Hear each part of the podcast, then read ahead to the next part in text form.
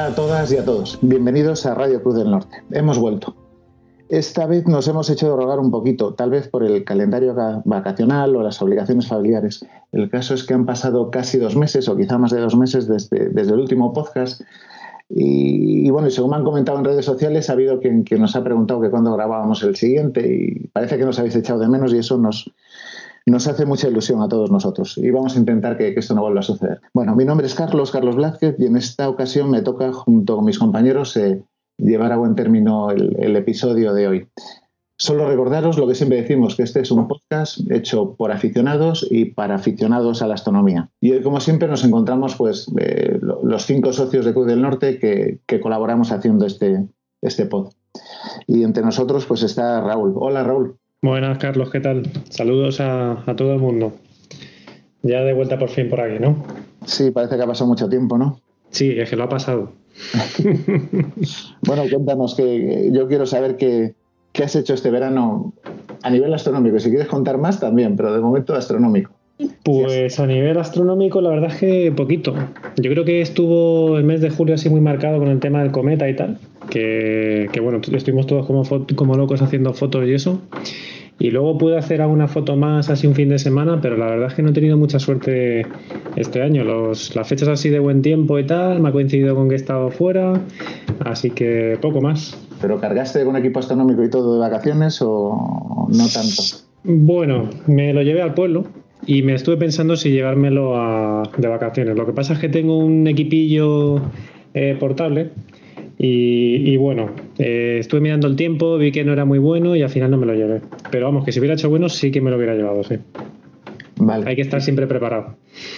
Y hoy esta pregunta es obligada, porque como está lloviendo, pero jarreando, ¿alguna compra no confesada o...? No, no, no. Ya...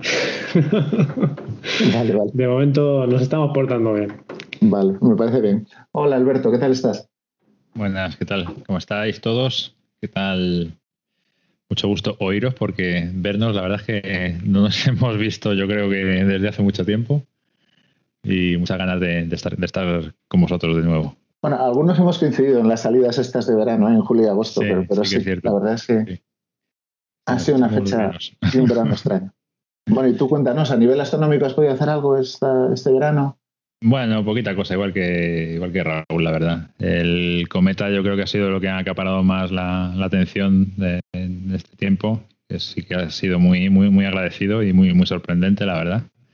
Es cierto que nunca, nunca había visto un, cometa como este, así en visual y tan, tan espectacular. Y bueno, alguna fotillo sí que la hemos tirado. Y, bueno, pues no sé. Eh, en el pueblo con el telescopio, pues alguna que otra miradita así para pasar la noche, pero vamos, yo foto ya sabéis que no le, no le doy mucho, entonces pues poca historia en, ese aspecto. la, verdad es que el, cometa ha sido algo, no sé qué pensáis todos, pero ha sido algo curioso, porque yo nunca había visto un cometa a simple vista. Tal vez empecé tarde en esta afición, pero fue la primera vez en mi vida que había uno a simple vista. Ese fue espectacular. Fuimos a verlo a un cielo bueno y la verdad es que era una, era una pasada. O sea, tenerlo ahí en el cielo era como si lo hubieran pintado ¿eh? visualmente. era una cosa que me sorprendió, me sorprendió mucho y muy, muy, muy gratamente, la verdad. Sí, es verdad. Y José Carlos, muy buenas. ¿Cómo andas? Hola chicos, hola astrónomos del mundo. Pues nada, encantado de volver a estar aquí y, no sé, de, aprender, de hablar con, vosotros y nada, y estar otra vez en, la trinchera. Pues te tengo que preguntar, preguntar por el cometa, igual que, Alberto, ¿qué tal el cometa? Bueno, pues eh, francamente bien. Eh, ha sido un cometa muy, muy, muy agradecido, sobre todo después de las, de las decepciones que nos llevábamos a principios de año con un par de cometas que prometían bastante y luego fueron, fueron un fiasco, no sé si os acordaréis. y, bueno, y la verdad es que este fue una sorpresa porque yo creo que muy pocos nos lo esperábamos. Un cometa visible a simple vista, muy agradecido a la hora de tomar fotografías. Además, bueno, fue un, fue un placer ver cómo evolucionaba y cómo, cómo cruzaba el cielo atravesando las distintas, las distintas constelaciones y bueno, a distintas horas, o sea que, que, estuvo muy bien, estuvo muy mm. bien. ¿Y astronómicamente qué tal el verano?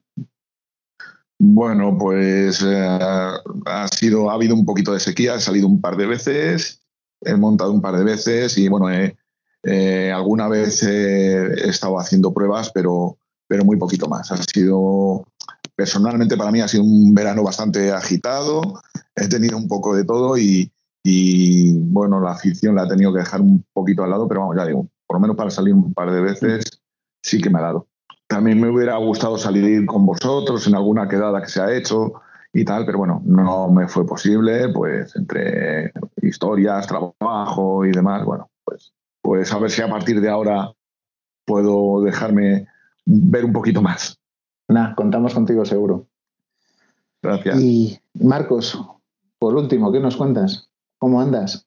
Pues muy buenas. Eh, por fin, ya también con ganas, ¿no? De volver a escucharnos, como dice Alberto, porque vernos, bueno, algunos sí que hemos tenido la posibilidad y la suerte de vernos, pero eh, la situación en la que estamos viviendo nos está dificultando mucho, mucho eso de poder vernos y llevar a, cabo nuestra habitual actividad, ¿no?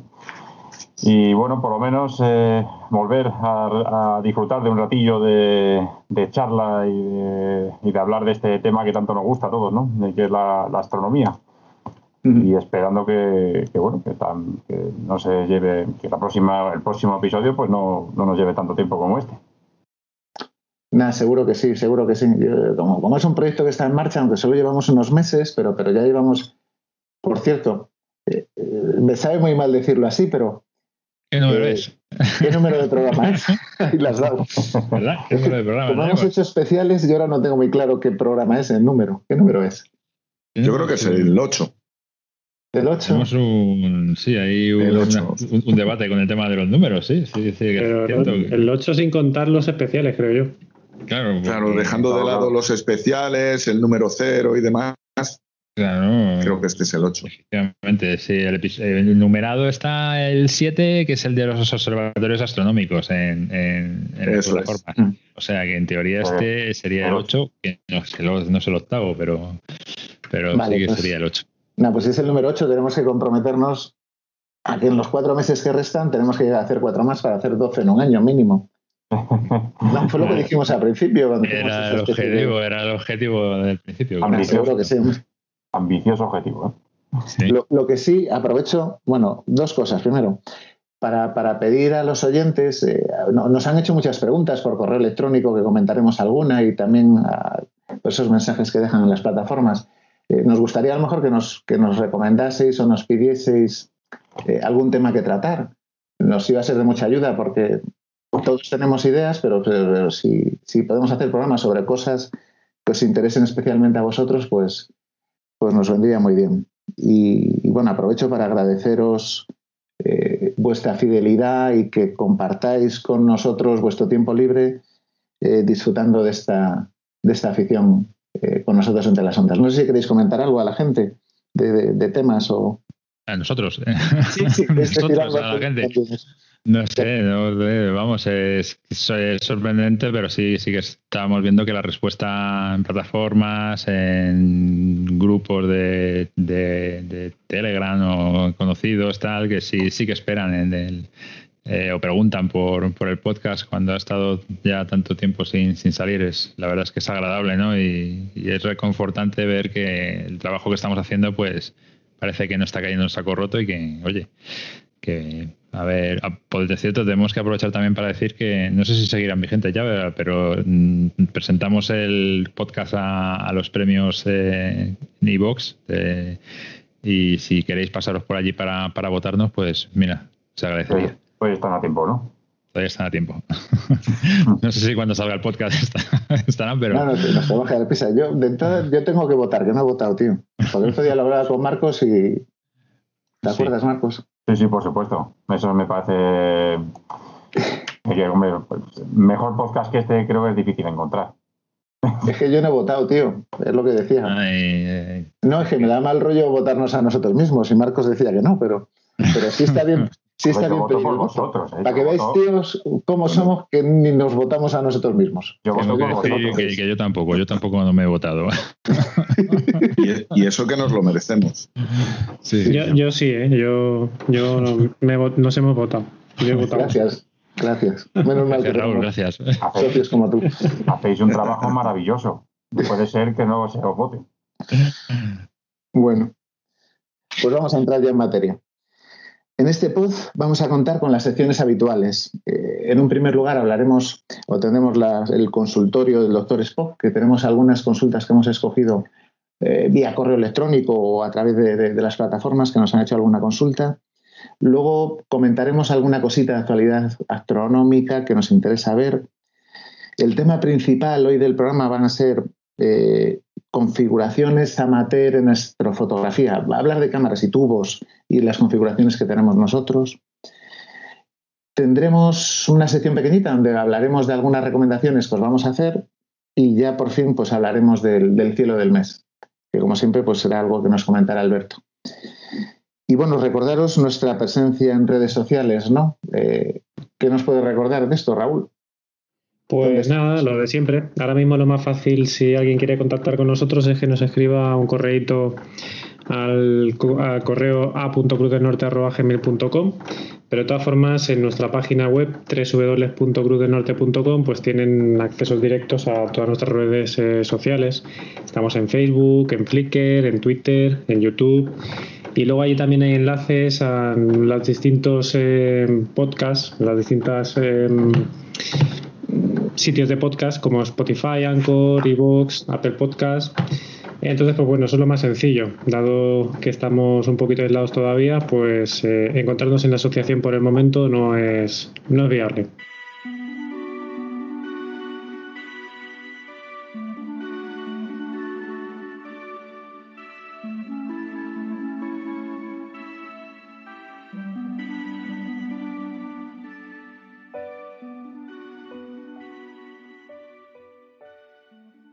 Bueno, pues vamos a pasar ya al consultorio del doctor Spock. Eh, hoy, hoy vamos a, hemos escogido un par de preguntas. Una la han hecho a través de las plataformas. Uno de nuestros oyentes que se llama Aitor dice buenas noches, gran podcast. Nos comenta que tiene un Dawson, un F6, y que lleva una temporada pensando en pasarse a la astrofotografía. Dice que le ha echado el ojo a unos equipos Skywatcher. Uno es un Black Diamond de 72, 420 y 5,8 y el otro es un 80-600 y es un F7,5. Nos pregunta qué tubo le iría mejor eh, y cualquier ayuda que sería bienvenida. Luego nos hace un pequeño comentario eh, que, el cielo que tiene es bueno. Dice que, está por la zona de la. está en un pueblo de la montaña palentina. Nos tenemos que ir allá algún día a observar y a conocer a nuestro amigo Aitor. dice que tiene un presupuesto de 600 euros. Entonces, bueno, eh, ¿quién, ¿quién, quiere contestar a Aitor y hacerle una pequeña recomendación? Pues mira, yo he tenido un eje Watcher el, el 80-600. A lo mejor lo puedo comentar un poquito. Venga. Yo ese tubo, el, el Skywatcher, el, el 80-600, creo que es el tubo, uno de los tubos más em, por excelencia o más conocidos para, para, la gente que está empezando en astrofotografía. Que hay mucha gente que lo, que lo ha tenido eh, así como tuvo iniciación. Entonces, aunque sea un F7.5, eso tampoco debe asustarle, que digamos que es perfectamente apto para, fotografía y no es un tubo oscuro. Eh, es un poquito más oscuro que el otro, pero no es un tubo oscuro. Lo único que sí que le diría a este tubo, quizá, es que, eh, bueno, que necesita una montura, no hace falta que sea muy robusta, pero bueno, ya es una montura, pues eso, ya, pues a lo mejor una EQ5, una, una EQ6, o sea, algo ya que aguante un poquito de peso. Y también por la distancia focal que maneja, que ya son 600, pues eh, necesitaría también un guiado. Entonces, eh, si dentro de ese presupuesto de 600 euros no tenía pensado el tema del guiado y tal, pues quizás sea muy recomendable. Yo también en su momento le puse el reductor de focal, eh, que también es, una, es un componente, pues eso, muy recomendable, porque por ejemplo, cuando yo lo tuve, eh, tenía puesta una cámara reflex y si no tenía puesto el reductor, por ejemplo, objetos como Andrómeda no cabían enteros, ¿vale? Esos 600 de focal son un poco delicados. Sin embargo, a ponerle el reductor creo que se queda en 510, me parece que era, y ya entra así bien Andrómeda en diagonal y, ya con eso pues consigues una, un buen campo.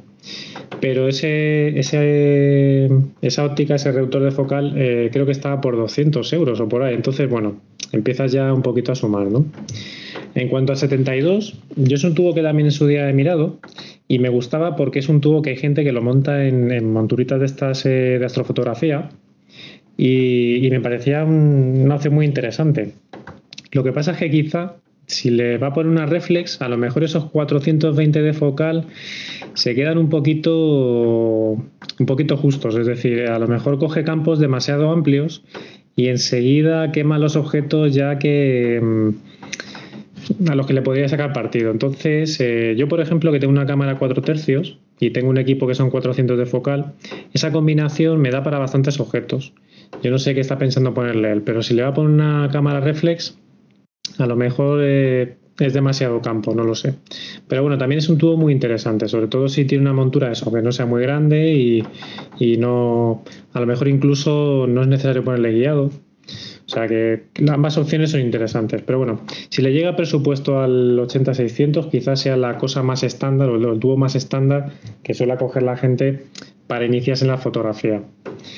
En cuanto al Newton, no sé qué pensáis vosotros. Eh, yo creo que si tiene muy claro el tema de la astrofoto, me iría directamente a un refractor pues por comodidad y por sencillez. No sé qué opináis vosotros que habéis trabajado más con Newton.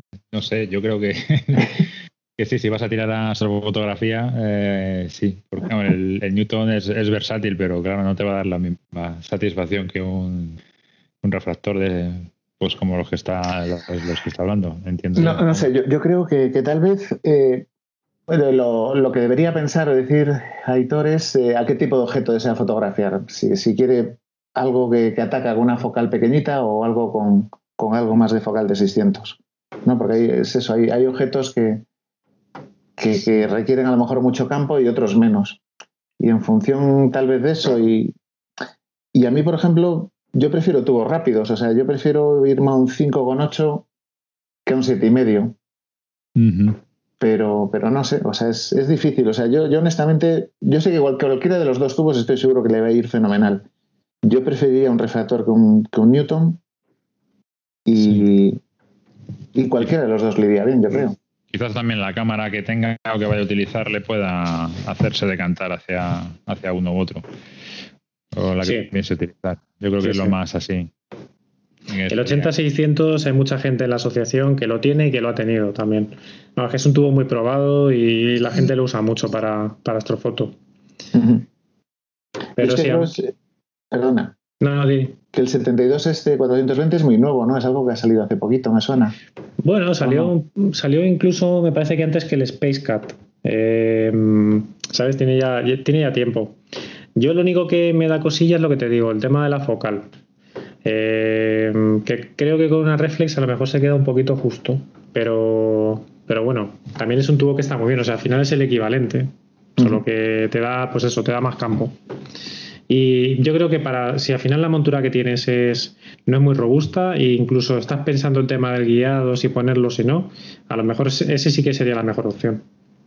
Sí, y además la, la pega que le vería al Newton aún siendo que suelen ser equipos que, tienen más apertura y a lo mejor pueden ser más rápidos, es que luego, eh, igual que en uno habría que comprar un aplanador, pues habría que ponerle un corrector de coma para foto, ¿no? Sí. Y, tal vez encarecería un poquito. Sí, ya más delicado, tienes que colimar, ¿no? Eh, más pesado también. Más pesado, la montura también más robusta. Lo que pasa es que también el coste quizás de, del tubo pues es verdad que un Newton puede encontrar algo así como más económico. Porque es que eh, con, o sea, con el, el presupuesto que uno tiene, al final hay que conjugar distintos factores, ¿no? Que es la montura, la cámara, el tubo, guiado, etcétera. El Newton es un tubo que es un poquillo más dentro de lo que cabe, es un poquitín más económico, ¿no? Y, y bueno, pues a lo mejor te permite a cambio pues tener, eh, no sé si el presupuesto lo quería dedicar solo al tubo o ese presupuesto es para, para todo la... Eh, dice, pues evidentemente la montura no creo que la tenga, con lo cual probablemente tenga que invertir en montura. Sí, la cámara no sabemos si la puede tener, pero que evidentemente montura y tubo es muy difícil por ese dinero tener, tener eh, alguno de esos otros dos tubos. Y si, él, si, optase por Newton, ¿pensáis que un 6 pulgadas estaría bien? Yo, yo le recomendaría un 6 pulgadas si, si, al final él optase por un Newton. Sí, yo, creo Un F4 sería fabuloso. F4, F5, pero un 6 es un tubo que te permite, que es muy transportable y te permite hacer cosillas para así yo entiendo que es a nivel de, iniciación y de entrar en el mundillo para luego ya ir avanzando, ¿no? Porque es lo que nos ha pasado a todos. Entras en esto y luego pues quieres ir avanzando y cambiando a evolucionando rápidamente. Sí, le va a dar más margen. Además, el comprarse un tubo Newton le va a dejar más, más remanente de, dinero para, gastar en, cosas accesorias. sí, pero no creáis que los otros son muy caros, ¿eh? Comparados con. ¿sabes? Newton. o sea, el 72 estamos hablando de unos 300 euros. Sí, 300. Y el, y el otro son 400 poco. ¿Sabes? Que tampoco hay, no hay tanta diferencia como con otros refractores, ¿eh? Es decir, si ya tiene la. Evidentemente, si no tiene montura, con este presupuesto, pues ya se complica, ¿no? Eso es. Pero si tiene la montura, a lo mejor mm, las tres opciones le entrarían. Pero de peso, el, estos, ¿cómo van en relación a un 6, por ejemplo? No sé, más peso, un poco más pesados, un refractor siempre es un poco más El, que te comenta. El que comenta Raúl, el de 72420, hay gente que sale por internet que con una Star Adventure lo, lo mueve y hace foto sin problema. Mm. La ZGPI, esa nueva, pues hay gente que, lo monta ahí y, parece que va bien, vamos. Sí, y el 8600 yo lo he montado pues en una NQ6 con una sola pesa y vamos, eh, sabes que, va holgado. Eh, con una montura más pequeña también puedes eh, usarlo. Incluso con una montura como la EQM35 esta que salió de fotografía, que es un poco más económica, que te aguanta creo que 10 kilos, yo creo que a esa le puedes meter ambos, ¿eh? ambos tubos. Mm. Vale, pues resumiendo, eh, tendríamos que saber que lo, ha comentado Alberto antes y, lo hemos pasado de largo, pero lo ha dicho Alberto, eh, es muy importante la cámara que, vaya a utilizar para hacer foto. Sí. Tubo nos ha planteado, pero, pero no, no, nos ha comentado nada sobre la cámara que, emplee, que, ha previsto emplear. Imaginamos que sea alguna Canon. Pues, todo el mundo suele empezar normalmente con reflex. Sí, mm. normal. Y si fuese ese el caso, pues tal vez lo que, lo que comentaba Raúl sería lo más adecuado, el, el, 80-600. ¿Qué piensa Raúl? Sí, sí, yo el 80-600 lo he utilizado con una reflex y ya te digo, con su reductor de focal incluso, eh, es que tiene muchos objetos, porque si le quitas el reductor es que eh, ya con esos 600 de focal, objetos más pequeñitos, y luego te entra Andrómeda, bien. Yo la reflex con 420 de focal me parece que a lo mejor ya estás un poco más limitado en el número de objetos. Pero bueno, tampoco está mal. Tú has tenido un 480, creo, ¿no? Con la reflex. Sí. Y bueno, o sea, está bien también. Pero bueno, ya la cosa. Pero lo que tú dices, si luego tiene una cámara con un sensor más pequeño, pues a lo mejor sí que podría decantarse más por el 72. Y la reflex y los Newton eh, no se llevan muy bien, ¿no? complicado. ¿Es a veces más complejo hacer foco? Sí, yo tengo bastantes problemas. Yo tengo un Newton y la verdad es que es un poco puñetero. Hay muchas veces que he tenido que, tener que dejar la cámara prácticamente en vilo, fuera del puerto ocular, porque no, no, no, consigo que me haga foco. Sí, así que es. Pero bueno, no sé. Es, es, un conjunto de cosas. Yo creo que le hemos dado unas pautas. Vale, pues entonces, o sea, resumiendo. A lo mejor le hemos hecho un lío. tiene una reflex que, se, que, que coja el 80-600 que, era un F7.5, ¿no? Sí, yo esa es mi recomendación. Mm. Mm, sí. La suscribo. Vale, vale. Vale, pues bueno, a través del. Si no tenéis nada más que comentar, Laitor, además de darle las gracias todos a la vez que, que nos ha encantado que nos haya planteado esta pregunta, eh, tenemos otra consulta que nos ha llegado a través del correo electrónico. Nos la envía Pilar Rubio y nos comenta, hola, tenéis un programa estupendo Creo que tratáis temas que nos interesan a todos, los que estamos empezando. Muchas gracias. Mi pregunta. Las navidades pasadas me regalaron un Newton 6 pulgadas. Estoy empezando a observar con un grupo de amigos, pero todos estamos igual. Tenemos poca idea. Bueno, debe venir al Club del Norte si es de Madrid, porque no nos dice dónde es. Y nos vamos apañando, pero, pero tras oír vuestras spot nos han surgido dudas. Vale, y ahí viene la pregunta. Dice, ¿cómo puedo saber si mi Newton está colimado? Y si está descolimado, ¿cómo lo colimo? Y luego, muchas gracias. Bueno, eh, pues, ¿qué le podemos decir a Pilar? Pues, eh, bueno, si quieres, te comento. Hace poco, además, tuvimos ahí en Cuba del Norte, ¿no? Bueno, hace poco. Hace un siglo ya, de, justo antes de la, de la pandemia. Más bien. Del inicio de la pandemia, parece que ha pasado ya casi. Antes del COVID. Efectivamente. Eh, y hicimos justo un taller allí en nuestra asociación de, de colimado de, de telescopios y demás, que llevábamos ya tiempo intentándolo. Y, bueno, conseguimos hacerlo y la verdad es que ahí aprendimos, yo incluso particularmente también aprendí bastante al respecto, ¿no? Pues eh, bueno, el tema de si está descolimado, pues eh, es una cuestión relativamente fácil. Eh, perdona, si... está descolimado, ¿qué, es lo que le pasaría a un tubo? Aparte que ahora nos expliques o nos cuentes cómo averiguarlo, pero... Efectivamente. Claro, ¿qué le pasa al tubo? Pues al final los Newton tienen la, su principal problemática, viene que, como ya comentamos en, en, algunos en los programas anteriores, pues está formado por dos espejos, el principal y el secundario, que deben de estar perfectamente alineados con el ocular para que eh, entre ellos y con el ocular para que, pues evidentemente, la imagen que, se transmite de uno a otro pues sea, sea, sea correcta. Entonces, descolimado significa que, evidentemente, no veremos las imágenes que percibe, pues todo lo claras que, podríamos desear. Es un poco como si es un defecto óptico, ¿no? en definitiva, que no nos permite, pues muchas veces nos hace que veamos objetos borrosos o no con la suficiente nitidez, o ¿eh? entonces eh, eso es lo que produce lo que llamamos descolimación, la falta de calidad de la imagen, que no es de que nuestro telescopio sea malo, sino de que no están perfectamente alineados estos espejos. Y, bueno, aquí comenta que cómo, cómo está descolimado, ¿no? ¿Cómo saber si está descolimado? Hay un truquillo así primero, que así más fácil, que es eh, la opción de desenfoque, ¿no? Em, si nosotros en un telescopio pues desenfocamos una estrella, hace posible que sea de un brillo mediano, tampoco hace falta que sea muy brillante, pero tampoco hace falta ni muy brillante ni poco, un, brillo normalito. Eh, la desenfocamos, a, eh, vemos lo que es un anillo, se ve un anillo, porque lo que hacemos es que vemos el espejo secundario, ¿no? Eh, entonces, ese anillo está formado por un círculo interior negro que si está colimado el telescopio, pues está justo en el centro. Es decir, veremos el anillo iluminado, lo veríamos igual por todos los, en todo el perímetro.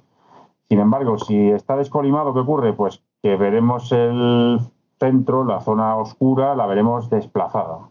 Veremos que la parte iluminada pues es, no es igual de ancha todo el perímetro. Esa, la esa es la forma fácil es la forma fácil de, apreciarlo. También ocurre normalmente y se aprecia mucho, sobre todo cuando estás observando planetas, ¿no? que, bueno, no terminas de, terminar, de poder enfocarlos muy bien. Eh, se ven, bueno, muchas veces un pelín borrosos o tal, ¿no? Entonces, bueno, pues esta, de esta forma eh, se percibe, sobre todo cuando está muy descolimado, que, el, que, está, que esto ocurre, ¿no? Bueno, tal vez la primera opción sea la más fácil, ¿no? La primera es la más fácil porque es inmediata. Sí, sí. Sobre todo, a ver, estamos hablando de, que, de qué nivel de colimación estamos buscando. A nivel aficionado para observación, pues muchas veces, aunque esté un pelín descolimado, no se aprecia. Eh, pero si está muy descolimado, enseguida se aprecia con esta, con esta, con esta opción, ¿no? ¿Cómo lo colimo? Pues esto da, yo creo que para, para un podcast. Y, yo creo que deberíamos incluso dedicarlo a alguno, ¿no? Porque aquí las, las, posibilidades son, son bastantes. Bueno, y, explicar así de boquilla a través de las ondas cómo se colima. Es, un pelín complejo, complejo. Yo lo que le puedo decir es que al final lo que necesitamos es, normalmente se puede hacer sin colimador, se puede hacer sin colimador a través de los... Eh, moviendo los tornillos. Al final lo que hacemos aquí es tocar la posición de los dos espejos para que queden perfectamente alineados, ¿no? Entonces pues hay que tocar una serie de tornillos y demás y se puede hacer sin un colimador, sin ningún instrumento adicional, ¿de acuerdo? Esta opción es un pelín más complicada porque requiere sí que hay de cierta maña, conocer y tal. Eh, lo más fácil, pues a través de un colimador láser, que, que bueno, ya los hay de precios relativamente baratos, ¿no? Sí que hay también eh, hay que tener mucho cuidado de que cuando se utilice el colimador esté a su vez colimado. Yo creo que en ese podcast que dedicaremos podemos hablar de esto. Pero bueno, usar un colimador láser y luego hay algunos también hay la opción de unos colimadores ópticos que se llaman Cheshire que, también es una posibilidad y bueno pues con estos eh, son los colimadores son una especie de bueno son unos instrumentos en este caso el láser es, es electrónico ¿no? que emite un láser y se coloca en el, en el portacular bueno siguiendo una una, pues una, una, serie de movimientos y de, posiciones y demás, pues se puede colimar. La verdad es que colimar un Newton es bastante sencillo. A poco que tengas un poquillo todo de maña y de práctica, en, cinco minutos, incluso en el campo, se puede hacer, se puede hacer el ajuste.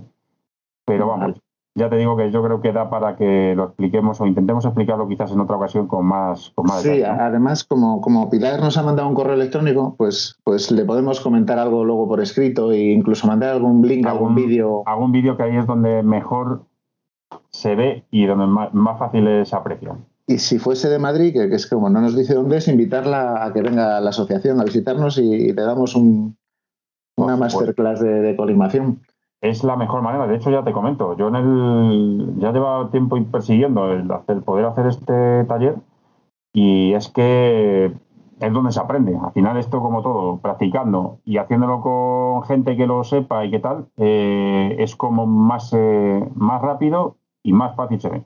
Sí, de hecho hay que repetirlo porque yo no estuve, así que vamos a tener que repetirlo. Tú has tenido ciertas, eh, ciertas, bueno, tú tienes bastante experiencia, ¿no? En esto de, de Colimado lo tengo, sí, lo tengo grabado a fuego.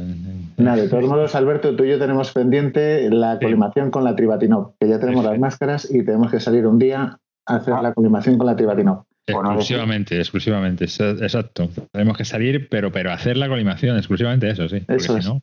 por, no hablar del colimador este, ¿cómo se llama? El, que me sale el nombre ahora? el, el Hotech, ¿no? El Hotech, el Hotech, que ya es alta tecnología. Sí, es alta tecnología, para, Para, los pacientes, sí. Ese lo vamos a poner en venta, me parece, dentro de poco. O sea, hay que, hay que decir que evidentemente el tema este de la colimación es un tema que a todos los aficionados a la astronomía nos, pues siempre nos está ahí y nos pone, ¿no? Siempre estamos hablando sobre él. Yo no le doy tanta importancia sobre todo si es a nivel de observación, ¿vale? Eh, o sea, quiero decir que evidentemente si es grosero, pues sí, pero si es a nivel de observación, pues yo personalmente nunca le he dado mucha importancia, ¿no? Yo creo que la tiene y luego hay, gente, ah, incluso en visual, aunque yo soy un poco cegato, pero en visual hay gente que tiene muy buen ojo. Sí, efectivamente. Y, a mí me ha pasado, y voy a, voy a dar nombres, con Sergio, de tener algún objeto en el ocular mirar el por el ocular y decir, esto está descolimado. descolimado. Y, tú y eso tiene razón, además, o sea, pero, tiene un ojo que, que, fija el centroide de la estrella y, y, bueno, ya está, o sea, no sé cómo... hay, hay, hay, hay, personas que tienen una capacidad de distinguir ese desplazamiento que comento, ¿no?, del, del círculo central, que es, es, increíble. Pero vamos, a nivel de observación, donde más se observa quizás es en planetas, ¿no? Que ahí se, sí que requieren más nitidez, o en la Luna y tal, ¿no? Pero bueno, que sí hay que ver que a nivel de astro de astrofotografía sí que se busca más ese colimado lo mejor posible. ahí sí que se aprecia y se, y se nota, ¿no?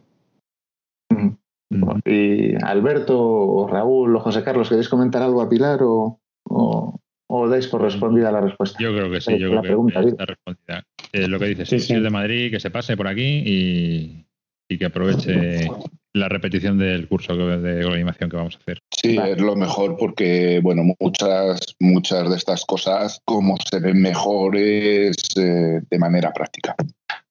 Porque aquí, bueno, podemos eh, explicar muchas cosas, pero si lo tienes delante y ves cómo lo hacen y luego lo haces tú, desde luego es la mejor manera. Bueno, pues Pilar y Aitor, daros las gracias por, por estas preguntas que, nos habéis pasado y, y el resto de preguntas que hemos tenido, sobre todo vía correo electrónico, pues eh, yo sé que Raúl y Alberto os van a contestar y, ya está. y seguiremos adelante sección a sección.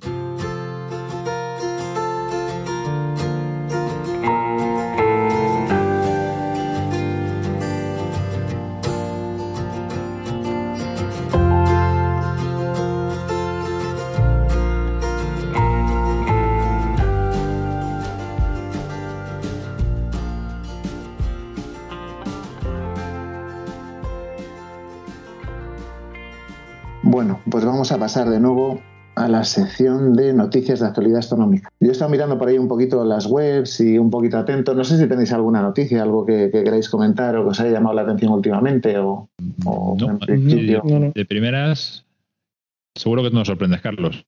Sí, bueno, yo tengo aquí una en la recámara por si, por si, había silencio. Me puedo, hablar, pues, imaginar de qué, de, qué, de qué va a ser. bueno, pues lo que han dicho, o sea, hace un par de días o tres comentaron que, eh, que habían detectado en, la atmósfera de Venus algo y, eh, fosfano, no recuerdo cómo se llamaba. Fosfina. Fosfina, eso. Y que podía ser de evidencia, bueno, que era un bioindicador, ¿no? Y que podía ser de indicar que, a lo mejor había alguna forma de vida, alguna bacteria en, en la atmósfera de Venus. Y no sé, ¿qué, ¿qué, pensáis de esto? Si alguno quiere comentar alguna cosita. Hombre, yo he leído por aquí que, es una, a ver, que se basa en que esta, esta molécula, ¿no? la fosfina, esta, en teoría la producen bacterias que no requieren de oxígeno. Eh, aquí en la Tierra hay algunos casos, como pantanos y zonas así de, lodos y tal, ¿no? Bueno, eh, pero también parece ser que puede tener origen artificial, ¿no? Con lo cual, a mí me suena la típica noticia en este ámbito que, suele surgir que, se le da bastante bombo, por lo que siempre hablamos de la vida fuera de nuestro planeta, que como que es un tema que atrae mucho ¿no? y que estamos deseosos, algunos, de que alguien dé alguna pista o alguna señal de, de esto, ¿no? Yo, lo que he leído eh, por ahí es que, realmente es un bioindicador, o sea, eh, la presencia de, este elemento indica o podría indicar, podría, condicional, indicar presencia de vida. Eh, según parece, he leído que, en Júpiter y en Saturno, en las partes altas de la atmósfera también lo hay, pero allí saben cómo se ha producido, dicen que es por, por tema de cometas, la interaccionar y demás. Pero el caso de Venus ha salido a la palestra porque no saben por qué y como no saben qué origen darle, pues, eh, y el único que conocen es biológico, dicen, bueno, ahí lo dejo y, a ver qué sale. Pero yo creo que, que va un poco por ahí el tema, o sea, porque de momento no saben justificar por qué hay eso allí. Sí, además es que como pues, se comentaba siempre, Carl Sagan además era uno de los de los principales impulsores de, que, de que desistir vida en, Venus se produciría en, capas altas de la, de la atmósfera sobre los 50, 70 kilómetros, porque abajo en la superficie es imposible con la presión atmosférica que hay, pero arriba pues, pues las condiciones son prácticamente ideales ¿no? para, la, para la vida, a esas altitudes. Entonces, pues se especula ¿no? que, que, puede ser producida por microorganismos que, que, puedan estar existiendo en esas capas altas de, de la, atmósfera. Pero al final es lo que decís todos, no deja de ser tema sensacionalista, ¿no? Porque arrancan los telediarios, vida en Marte, en Venus, no sé qué, tal, y dice, bueno, vamos a ver, es que no, es lo mismo, ¿no? Es un indicador que puede ser de origen artificial o, o, natural, pero no tiene por qué ser eso, la verdad. Sí que es cierto que la, como siempre les encanta crear controversia con este tipo de, noticias, pues ya sabéis cómo, cómo va esto. Sí, pero yo estoy aquí preocupado. José Carlos guarda silencio y era aquí esperaba yo que dijese algo. y está aquí guardando silencio. Sí, sí, no, no, no, se quiere pronunciar. Bueno, esta es, mm, a mi parecer, una, una noticia más eh, referente a la posibilidad de vida fuera de nuestro planeta. Ya ha habido varias. Mm, me imagino que vosotros recordaréis eh, se ha encontrado agua en tal sitio, se han encontrado trazas de no sé qué, en qué otro sitio y tal. Bueno, esta es una más. Eh, según los expertos, bueno, la fosfina, que es esta sustancia que se ha detectado en la atmósfera de Venus, es una sustancia que, por lo menos en la Tierra, solamente lo producen los microorganismos. Y de hecho, determinados microorganismos, unos que son anaeróbicos, es decir, que viven en ausencia de oxígeno y que viven en lodos, incluso eh, también viven en el interior de animales, incluso dentro de nosotros mismos, y producen esta sustancia que es tóxica y es, eh, bueno, huele bastante mal, en fin. Pero luego, por otra parte. No, huele, me parece. ¿no? ¿Cómo? Que olía como, como ajo, puede ser, o, algo así, me, pareció leer. yo también he leído algo que tenía olor a ajo, decían, aunque no sé, vamos. Nunca lo he oído, lo he olido. No. Debe ser algo fétido. Y bueno, es inflamable también, además de tóxico. Pero luego he leído por ahí, me estaba informando un pelín, y que, es una sustancia que se produce industrialmente, ¿no? Que se utiliza para la fabricación de insecticidas y, por lo visto también se ha utilizado como, como arma química. Entonces, bueno, claro. Industria química en Venus. Pues lo mismo están allí, plan Saddam Hussein, tirándole a los kurdos de allí un poquito de, arma química. Y es lo que se ha detectado, vete a saber. Pero bueno, la cuestión es que, eh, claro, si es posible producirlo de una manera industrial, eh, se puede obviar la intervención de, organismos vivos, ¿no? Mm, bueno, yo creo que lo que hay que hacer es investigar un poquito más, y, aclarar cuál es la posible fuente de, fosfina en Venus, que bueno, puede ser por reacciones químicas, puede ser algún subproducto eh, volcánico, en fin, hay que investigarlo todavía. Yo, desde luego, los que me conocéis, sabéis que no soy muy, muy dado a, no sé, a, pensar que pueda venir de una fuente biológica. Pero bueno, eh, esto no quiero adentrarme mucho en ello porque es una es un debate muy apasionante y muy apasionado. Es un proyecto de podcast. es un proyecto de monográfico en un futuro en un futuro podcast. Así que bueno, ahí lo dejo. Vale, muchas gracias, José. No sé si a lo mejor vosotros también tenéis algo que aportar al respecto. Casi lo dejamos para ese podcast, ¿no? Porque si no, esto se puede, se puede eternizar. Sí, sí. Pues muchas gracias, José. Pasamos ya, si queréis, a, comentar lo que es el bloque principal, eh, que es el, objeto, del tema principal del, podcast que hoy, del podcast que vamos a ver hoy, que es y vamos a hablar de configuraciones amateur para, para fotografía y vamos a hablar de cámaras y tubos. Eh, al igual que Aitor, que, nos hizo una pregunta sobre qué tubo podíamos aconsejarle, pues es posible que alguno de nuestros oyentes esté pensando en qué tubo o qué primer tubo se puede comprar para, practicar la astrofotografía. Y esta realmente no es una tarea fácil. Si vas a practicar astrofotografía, debes tener en cuenta no solo el tubo, sino la cámara. De tubo y cámara eh, forman un matrimonio que, debe estar bien avenido. Un tubo muy bueno con una cámara muy buena no, tiene por qué ser una, una buena configuración o incluso puede ser muy bueno, pero puedes estar desperdiciando recursos. Entonces, en este pod lo que vamos a intentar es orientarte para que puedas escoger el tubo ideal para tu cámara o la cámara ideal para, tu tubo y que de esta forma, pues cuanto antes puedas empezar a hacer fotografías de nebulosas y galaxias. Y como siempre decimos, como este es un podcast hecho por aficionados y para aficionados, lo que vamos a hablar es de las configuraciones que tenemos nosotros. Dentro de la asociación, muchos socios practican la astrofotografía y dentro de este grupo eh, que, hacemos este podcast, pues vamos a describir las configuraciones con las que nosotros solemos trabajar. Pues bueno, vamos a comenzar. No sé quién de vosotros quiere comenzar. Tú, por ejemplo, Alberto. Venga, vamos al toro cuentas un poquito eso, que, lo que quieras, de qué configuración utilizas habitualmente, cuando, aunque tú eres de visual y te gusta mucho la visual, pero de vez en cuando caes en el, como dices tú, el lado oscuro de la foto, pues cuéntanos. Sí, sí que es cierto. la verdad es que mi, equipo, bueno, los, los aparatos que tengo no están dedicados a astrofotografía, sino están orientados más bien a visual, ¿no? Con lo cual no tengo ninguna configuración así estándar. Sí que es cierto que tengo una cámara reflex, una que utilizaba antes de dedicarme a la, a la astronomía, pues para fotografiar, no la tengo modificada ni nada. Y también tengo una cámara de estas típicas que se usan para guiado, pues para, para hacer planetaria, de que es lo que he hecho así pues más habitualmente.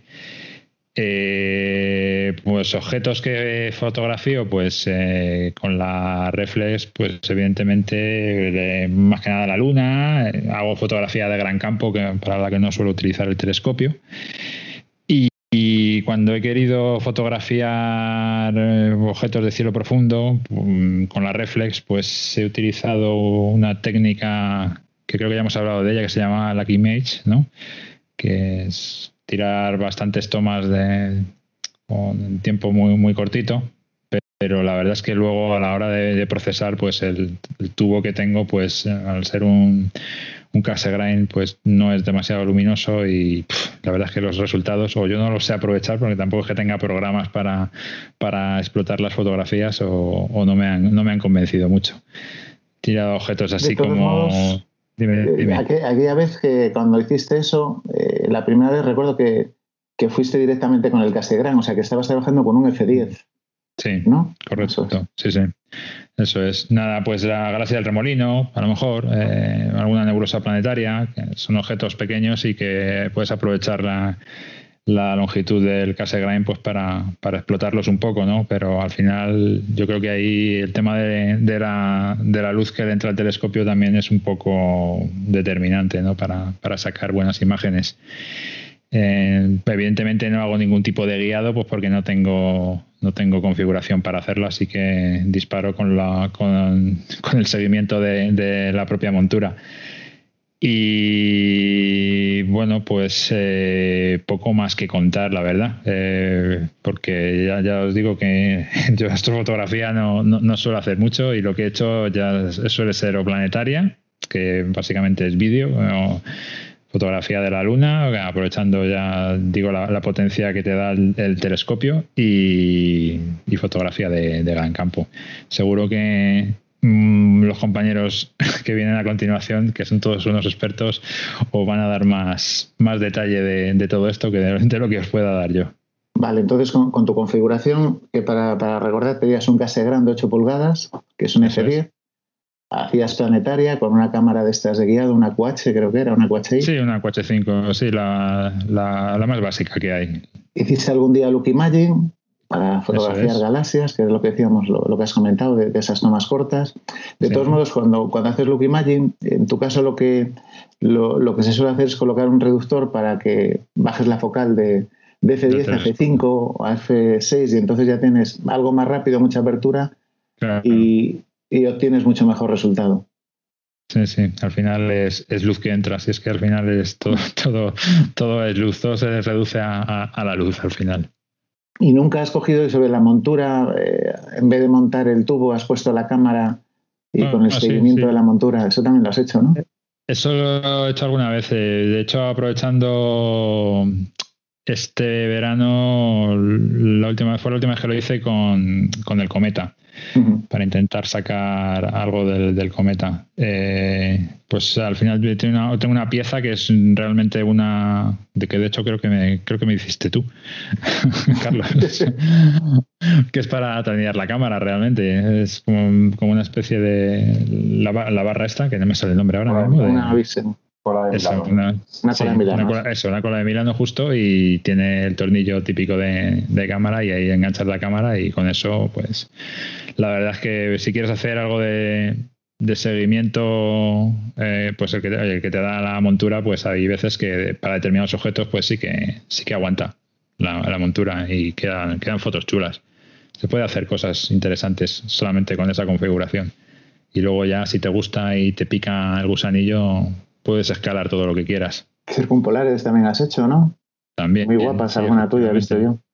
Sí, claro, son fotografías que, al final, pues, oye, con la cámara y con un trípode y un, un disparador de estos, eh, pues, oye, sacan cosas interesantes. Hay mucho, mucho donde explorar en todos los campos y en todas las direcciones, con cualquier cámara y, y con cualquier configuración. Pero vamos, lo mío es lo más, lo más, lo más básico que hay. Es que tú eres visual puro, ya lo hemos dicho. sí, de, momento sí. vale, muchas gracias Alberto. No sé si queréis comentar alguna cosa con Alberto o, pasamos ya a hablar con José, Carlos y Marcos de, la configuración que tenéis vosotros. Bueno, lo que ha contado Alberto yo creo que está guay, pues eso, para una persona que le, gusta el visual y que de vez en cuando quiere tantear un poquito ahí con la, con la astrofoto, vamos, yo creo que son buenas soluciones. Coincido. Mm. Pues sí, y además exploras sin gastar demasiado dinero. Exacto. Y, oye, luego ya pues tiempo hay para subir siempre. Claro. Además, yo creo que al final, cuando terminemos este programa, vamos a llegar a la conclusión que se puede hacer foto astrofoto con cualquier cosa. Puede ser más o menos fina, más o menos lo que sea, pero al final. Exacto. Se puede hacer siempre astrofoto con, con más o menos medios, pero siempre se puede hacer. Pues vamos subiendo el nivel, que seguro que el siguiente pone, pone más vestidos a la Barbie que yo. Vale, pues eh, además como siempre hay un, como un dilema refractor-reflector, pues vamos a pasar al lado de los reflectores, a los amigos de los Newton, que creo que Marcos y José Carlos hacéis foto también con, con, un Newton, ¿no? Aparte de más cosas que nos contaréis, pero pues si queréis cualquiera de los dos comenzar a comentarnos un poquito qué, qué tubo tenéis y qué configuración utilizáis. Eh, cualquiera de los dos, o Marcos o José, el que más rabia os dé, podéis empezar. No, José Carlos, yo invito a...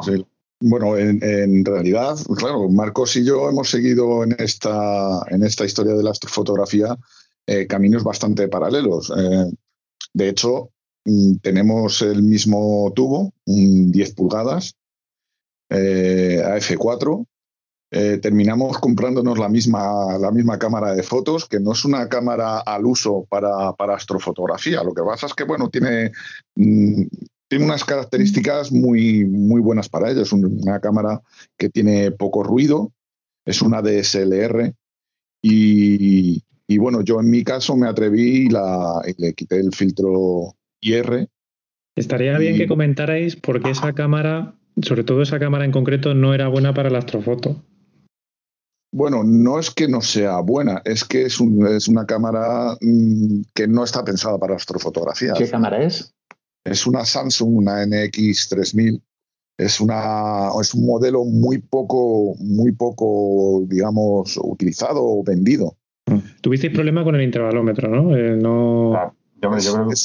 Es más que otra cosa que, no admite mucho el, que la puedas, la puedas manejar, digamos, de una manera externa. O sea, todo lo que quieras hacer con esa cámara lo tienes que hacer a través de la propia cámara. Con lo cual es algo importante que tienen que tener en cuenta la gente, porque como mínimo se te puede poner un intervalómetro.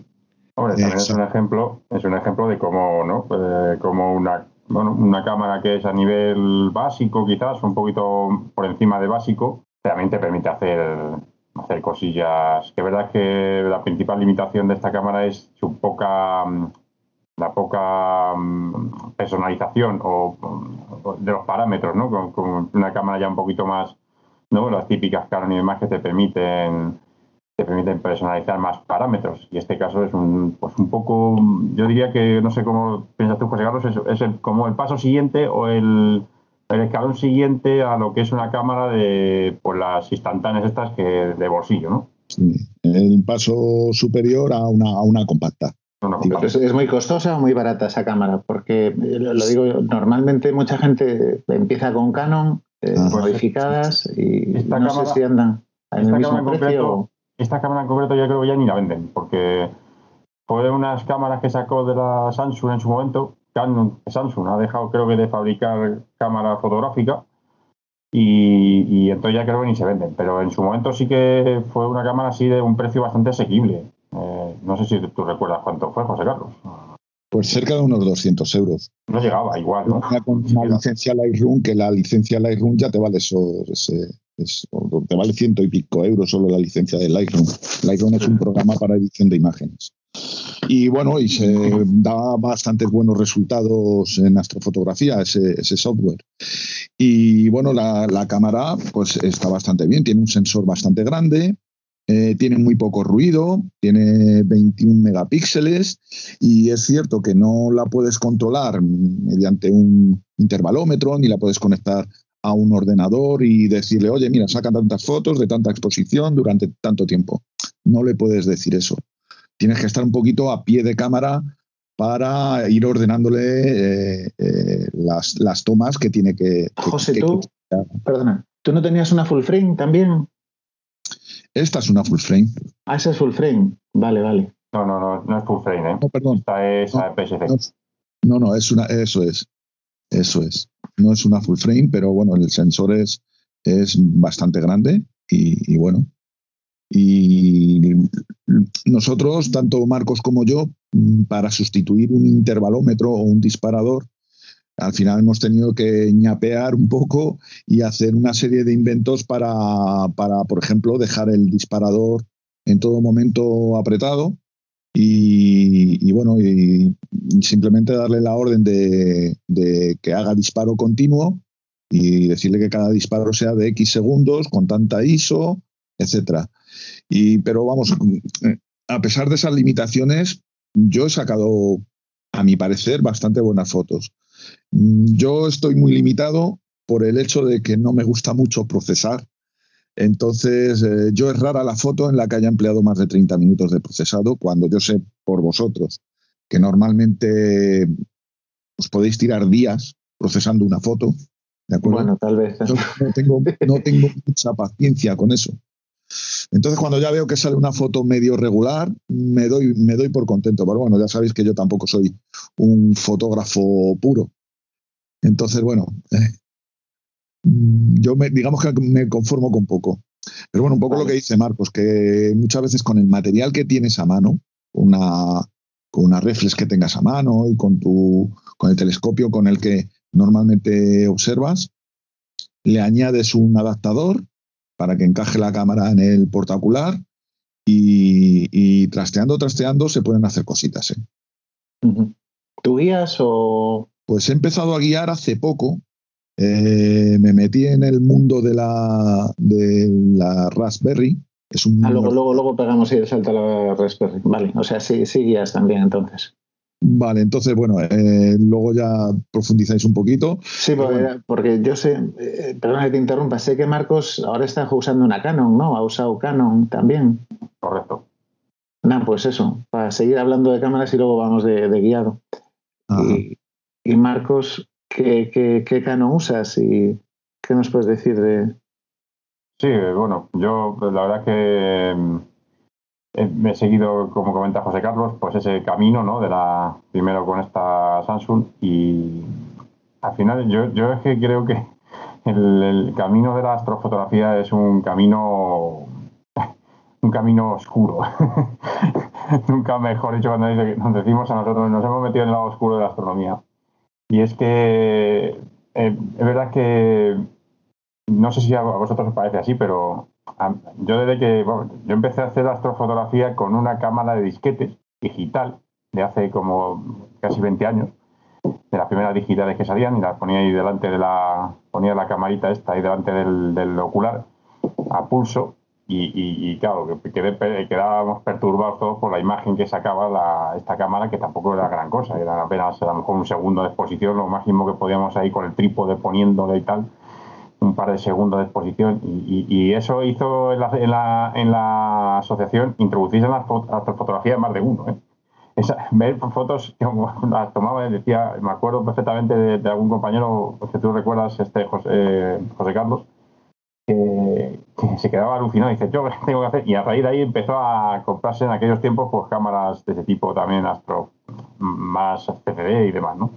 Y es que el camino de la astrofotografía es a mí lo que me parece es que te permite, eh, con el primer paso, con un primer paso, ¿no? Con un momento, en un primer momento obtienes unos resultados aparentemente muy sorprendentes. Eh, te dan, se sacan fotos que, a todos nos dejan con la boca abierta, ¿no? Con una, con una, aunque sea con cámara como esta que decimos, Samsung, que la verdad es que esta Samsung a mí me parece que tenía un chip muy bueno, muy bueno pero que casi con cualquier cámara, hasta con la de un móvil, puedes sacar una foto ahí ya curiosa de, de, Orión o de, la Luna y tal, ¿no?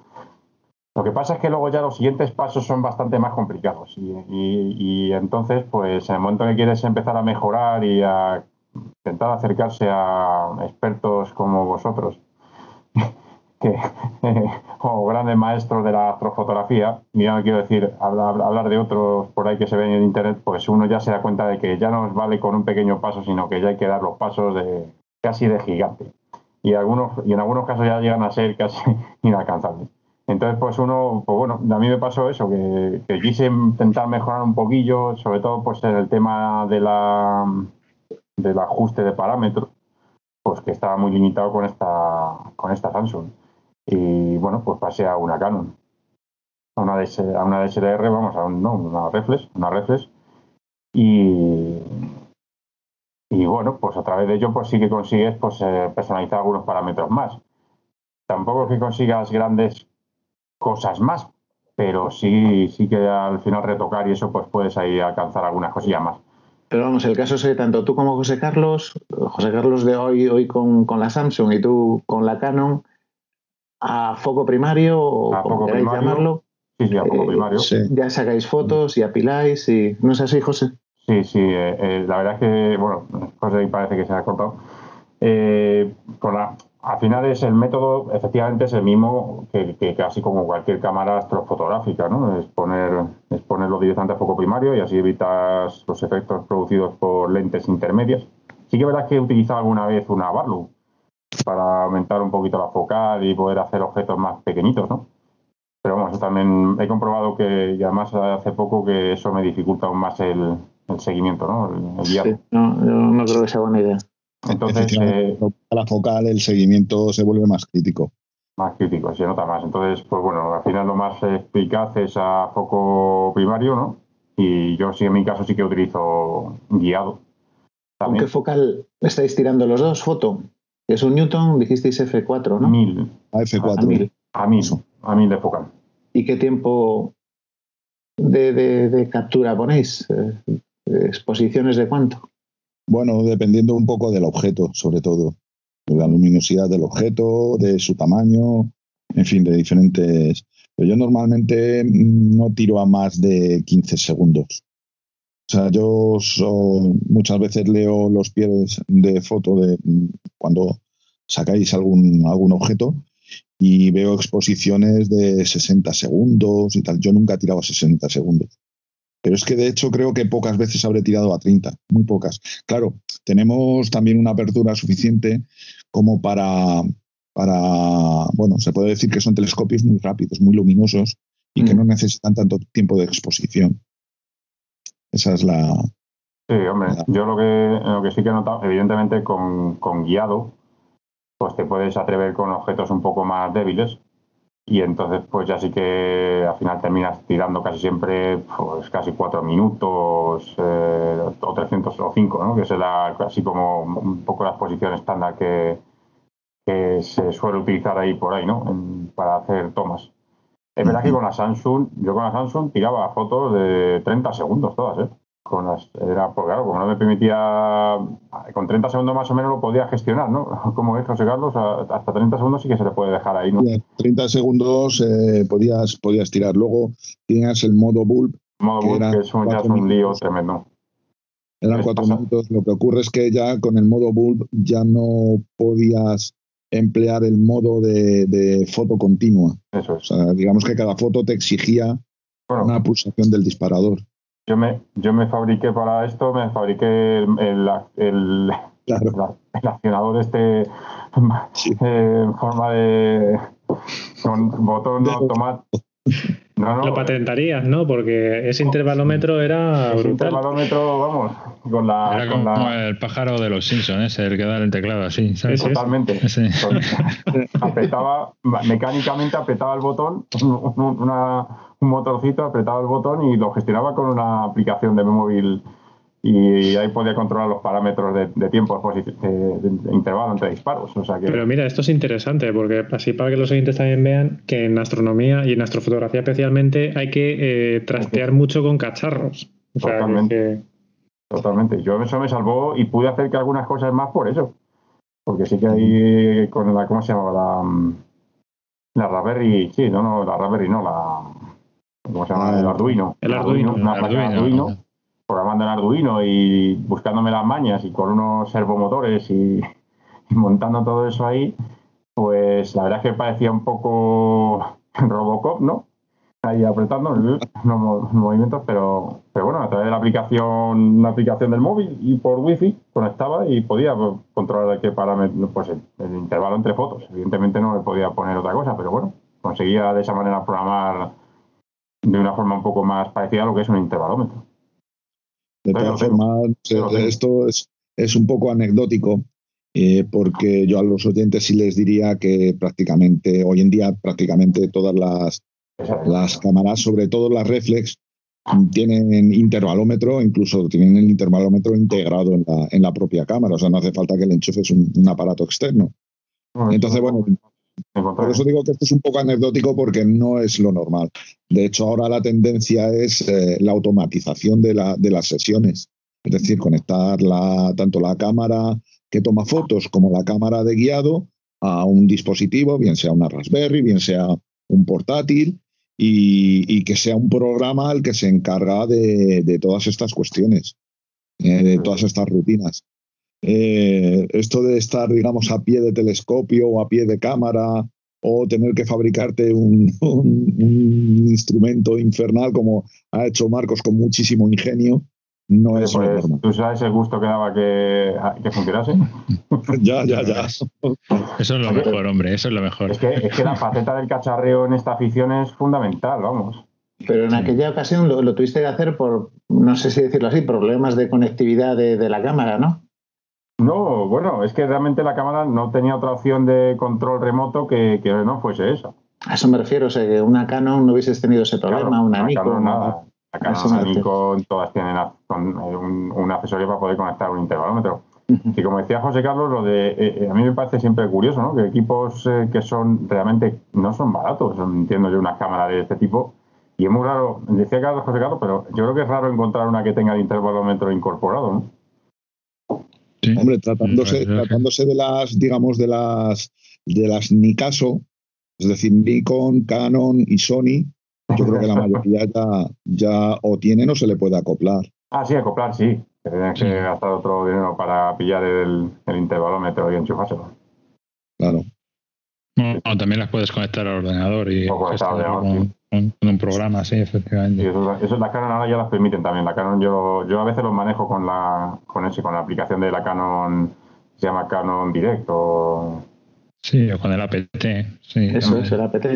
El APT, sí, pero una aplicación, quiero decir con la propia aplicación que tiene que de Canon, que hay una de Canon.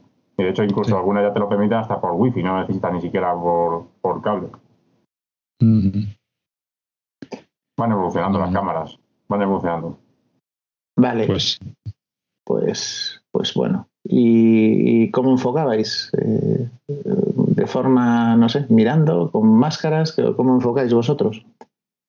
Pues eh, con máscara Batinov en mi caso, y luego siempre hacía pruebas, siempre porque siempre hay un último afine o afinamiento que, que, que te exige la foto. Pero vamos, yo uso Batinov. Batinov, que bueno, yo creo que sería interesante comentarles a los oyentes de qué se trata, ¿no? Porque. Yo creo que sí. Te lo iba a pedir además. ah, pues sí, pues si quieres hago yo, hago yo el, la ah, review. vale, una, máscara, una máscara Batinov no es más que una lámina que se pone delante del telescopio en el objetivo. Eh, imaginemos que es una tapa, ¿de acuerdo? Lo que pasa es que esa tapa tiene un, tiene como una especie de estrías, ¿vale? Tiene un patrón espigado y entonces la luz que recibe la cámara o el ojo, eh, por ejemplo, en el caso de ser de una estrella puntual, lo que hace es que en vez de verse esa estrella puntual, se ve una, una, iba a decir una estrella, pero es que se trata de una estrella, se ve un asterisco, ¿de acuerdo? Con, con, con seis patas, ¿no? o sea, como una, la típica estrella con seis, con seis puntas. ¿De acuerdo? Entonces, eh, dependiendo de si está bien o mal enfocado, esas puntas estarán más o menos centradas. ¿De acuerdo? Esto es algo eh, que, bueno, estoy explicando de manera verbal, pero es algo bastante visual, ¿no? Eh, entonces, tú tienes que ir moviendo el enfoque hasta que esas, esas puntas de la estrella estén perfectamente centradas, por decirlo de alguna manera. Y en, ese momento es cuando se consigue el enfoque perfecto. ¿De acuerdo? Una vez que has conseguido el enfoque, retiras la máscara Batinov y ya puedes eh, pues tirar fotografías, suponiendo que te van a salir las estrellas lo más puntuales posible. Entonces, bueno, la máscara Batinov tiene que eh, tiene que ser adecuada a cada tipo de telescopio. Es decir, hay que tener en cuenta pues el diámetro, si tiene alguna obstrucción central, como el secundario, etcétera, etcétera, etcétera. Normalmente, bueno, estas máscaras se pueden adquirir. Las venden normalmente en, material metálico, aluminio, ¿de acuerdo? Pero yo mi primera batinó, que de hecho todavía la tengo por ahí y puede que la siga usando, la hice simplemente con cartulina.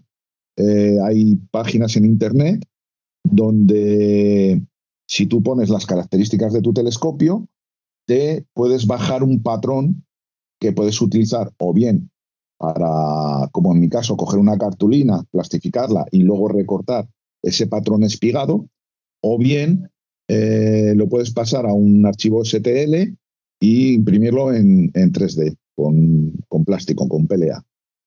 Y si no, pues ya digo, también lo puedes comprar, aunque, bueno, la opción de hacértelo tú mismo con algún material, tipo algún tipo de plástico, eh, y que lo puedas cortar con un cúter, pues es otra opción muy barata, te va a funcionar exactamente igual y te queda la satisfacción de, que es algo que has hecho tú con tus propias manos. Y bueno, esa es la forma que tengo yo de, de, enfocar. ¿Y tú, Marcos? ¿Cómo enfocas? Sí, yo la verdad es que, a ver, eh, la máscara Batinov sí que la he utilizado para uno de 6 pulgadas, pero vamos, tampoco la he tenido para el de, para el de 10. Yo al final lo que hacía era pues lo típico, intentar también, ahora con la, por ejemplo con la Canon lo que uso es como tiene espejo, pues a través de directamente por el visor, ¿no? Intento ahí siempre dirigirme a una estrella que sea bastante brillante para que se vea a través del visor. Con eso ya hago un ajuste bastante aproximado. Y luego es cuestión de prueba y prueba, pues hacer ahí ajustes no, pero bueno, aunque, aunque probablemente casi todo el mundo lo sabe, pero la idea, cuéntanos qué es lo que pasa cuando ajustas, o sea, qué le pasa a la estrella, si, claro. por, qué sabes que, está enfocado o por qué no. Claro, cuando está desenfocado, pues las estrellas aparecen como un anillito en vez de como un elemento puntual cuando están muy desenfocadas. Aquello que hablábamos de, ¿no? de, la, lo mismo que utilizamos para colimación del, telescopio.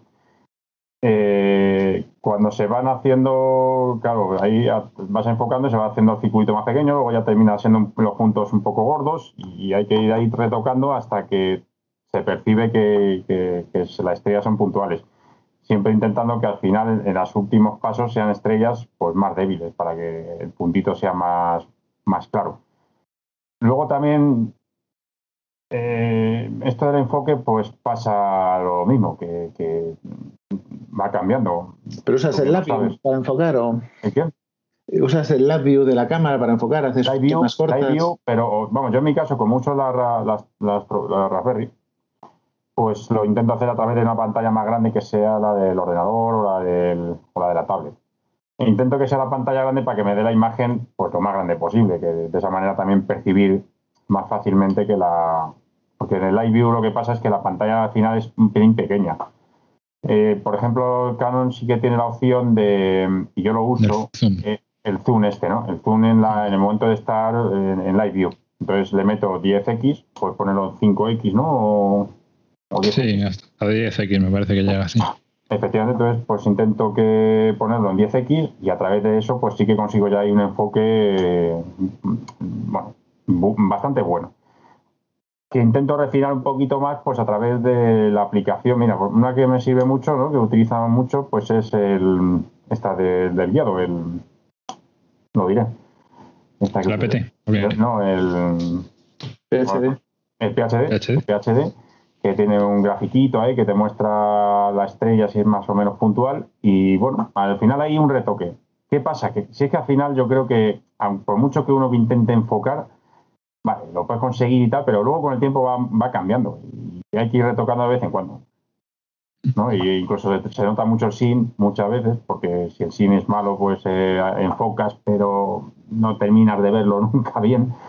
Y bueno, pues retoque, retoque y, y, al final quédate con lo que hay. Y luego rezar a los santos de las estrellas para que cuando vas a descargar las fotos realmente el enfoque sea, haya sido bueno.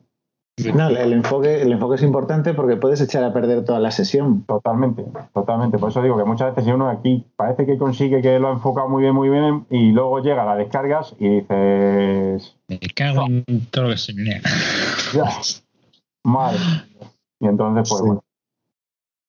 Sí, yo he tirado, vamos, eh, una burrada de fotos porque a la hora de la verdad, al verlas en el, en el ordenador y darles zoom, eh, he apreciado que las estrellas no son puntuales, incluso son donus en condiciones y las he tirado. directamente, porque no son dignas de, procesarlas. No son dignas Da mucha rabia porque te has tirado ahí un, par de horas a lo mejor tirando fotos para nada, pero bueno, son las cosas del directo. Totalmente. es una cosa propia de, de, la, de esto de la fotografía, sí. Vale, o sea, de momento hemos visto que tenéis Newton, que son F4, era, eh, tenían 250 apertura y como es F4, pues son tubos rápidos, como tiene apertura de 250 entra mucha luz. Ponéis una cámara o Samsung o una Canon, o sea, DSLRs, tirabais foto a foco primario. Eh, eh, habéis comentado que podéis guiar o no guiar, dependiendo del objeto, podéis hacer las dos cosas. Enfocabais con Batinov o sin Batinov. ¿Y qué más podéis contar? Yo que sé, ¿qué, objetos eh, con, esa configuración que tenéis, mil de focal y esa cámara, son, eh, son gratificantes de fotografiar y qué objetos no? Sí, yo le tiro a objetos de tamaño medio, generalmente, porque, bueno, eh, no puedes hacer fotografía de gran campo, pero claro, una focal tan corta tampoco es ideal para objetos pequeños, ¿no? Por ejemplo, para planetarias para nebulosas planetarias y tal. Sin embargo, para nebulosas de emisión eh, para galaxias un poco grandes o grupos de, galaxia, de galaxias está muy bien. Eso es el, tipo de objetos al que, al que yo tiro. Alguna vez eventualmente sí que tira algún objeto pequeño, añadiéndole una, una X2, una Barlow, pero vamos, no es, no es lo normal, no es lo normal, no es lo que pide el equipo. Yo hay un objeto que perfectamente identificaría, yo creo que el campo, yo diría que lo identifica o, permite saber qué campo tiene, que es el, el velo.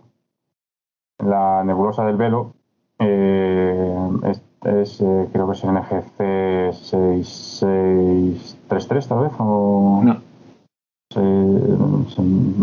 no la nebulosa es 9 699, algo así. No recuerdo el número. Pero vamos, que la nebulosa de velo, ya sabes que hay un grupo de nebulosas ahí que todas están son procedentes de una remanente, de una supernova, ¿no? Que, y una de ellas es la que denominamos el velo, o el palo de la escoba, que también tiene un tamaño muy parecido, que también es parte de este mismo conjunto, pues eh, la nebulosa de velo define perfectamente el tamaño que me permite, que nos permite a nosotros eh, captar con, con, esta composición. 69-60. 69-60, eso. Y este, vamos, y ese con ese objeto te sirve de idea de qué tipo de tamaño de objeto se puede hacer. Yo creo que al final también hay un parámetro. Yo he fotografiado algunos objetos más pequeños, no sé si te ha pasado a ti igual, José Carlos, que si, claro, al, tirar con cámaras como la Samsung, que te permite 20 megapíxeles, con píxeles más o menos pequeños, que luego al final también aunque sean pequeños, los puedes aumentar y, te sacan también cosillas curiosas. M57 a mí, me ha salido bastante decentillo, ¿no? no es, no es la propia, la configuración propia, ¿no? Debería ser un poquito más de focal, pero bueno, se compensa un poco, se puede compensar un poco la esta focal un poco corta con con, con un poco una cámara que tenga más más, eh, más píxeles, más resolución. Y entonces, pues yo, a objetos así típicos, pues por ejemplo la nebulosa Orión entra, entra dentro de nuestro campo, ¿no? Sí. Entra muy bien. Lo que central. entra en la diagonal. Yo creo que le falta un poquito. Entrar entra, pero la nebulosidad exterior de la galaxia. un poquito ahí al borde, sí, ¿no? No entra. Entra, digamos, lo gordo, pero lo demás no se queda fuera. Claro, objetos un poco más grandes, como por ejemplo el M31, Andrómeda, la galaxia de Andrómeda, pues eso ya no, no entra directamente. Y, bueno, pero a mí me gusta mucho, por ejemplo, los resultados que tengo con las galaxias. Eh, con galaxias de tamaño quizás medio, ¿no? Pero medio, bueno, algunas incluso pequeñas. O sea que sacado, por ejemplo, el quinteto de Estefano. Si, si, recordáis el tamaño de píxel que tenéis o la cámara. Pixel. ¿no? En, el, tema de, a ver, pues en la Canon 4, no recuerdo, 4, puede ser. Eh, tenía que verlo, tenía, tengo ahí por ahí apuntado, pero vamos, es un, es un tamaño, hay que depende también de la, claro, ya sabes que depende de la resolución, de la resolución del número de píxeles, ¿no? Y de la y del tamaño del, del chip. Entonces, pues no recuerdo la Canon exactamente. La, Canon creo que recordar que. La Canon, yo sé, desde 4 hasta, hasta, hasta 6, por ejemplo, que tiene la 6D. Sí, no, este creo que tenía menos. Este, la mía, la Canon, como tiene 24, la, mía, la Canon es de 24 megapíxeles. Y esta me parece que tiene 3,4 micras. 3,4. Bueno, ahí ya te digo, es que cada, cámara es su mundo en, esto de la resolución, ¿no? Eh, y, de hecho, pues luego hay por ahí foros y al respecto de esto, ¿no? Que hablan de esa relación entre el tamaño de píxel y la composición que estás utilizando. Vosotros sabéis más quizás de eso, ¿no? En cuanto a la idoneidad. Pero bueno, en mi caso creo que la Canon es 0,3 mega, 0,34 eh, micras o 3,4 micras. No, no, no, será, no, lo sé, o sea, no sé qué, pero será tres y pico o cuatro. Sí, no llega a cuatro, creo que la Canon y la, y la Samsung no recuerdo exactamente. No, yo tampoco, no tengo, ahora mismo no sé, Creo que lo tengo apuntado por ahí, pero no me digáis. Idea, no es una cosa que, digamos, que esté manejando a diario, con lo cual ese dato no, no lo he retenido en mi disco duro. Vale, y yo qué sé, pues, eh, ¿qué ventajas y qué inconvenientes le veis a vuestros, vuestras configuraciones, a vuestros equipos? O sea, eh, ¿aconsejaríais a alguien vuestra. Bueno, una, una bueno, sí, eso, de momento eso, luego se pregunta otra cosa, pero ¿qué, ¿qué, es lo que más os gusta de vuestra configuración y qué es lo que menos os gusta? A mí, a mí, bueno, a mí me gusta bastante, digamos que se adapta un poco a mi, a mi, bueno, a mi forma de, digamos, de vivir la astronomía. Yo eh, no soy fundamentalmente fotógrafo, con lo cual, bueno, este equipo a mí me satisface. Este equipo me satisface. Soy consciente de que, bueno, podría. Eh, o sea, que para tener también mejor equipo, eso significa también una inversión.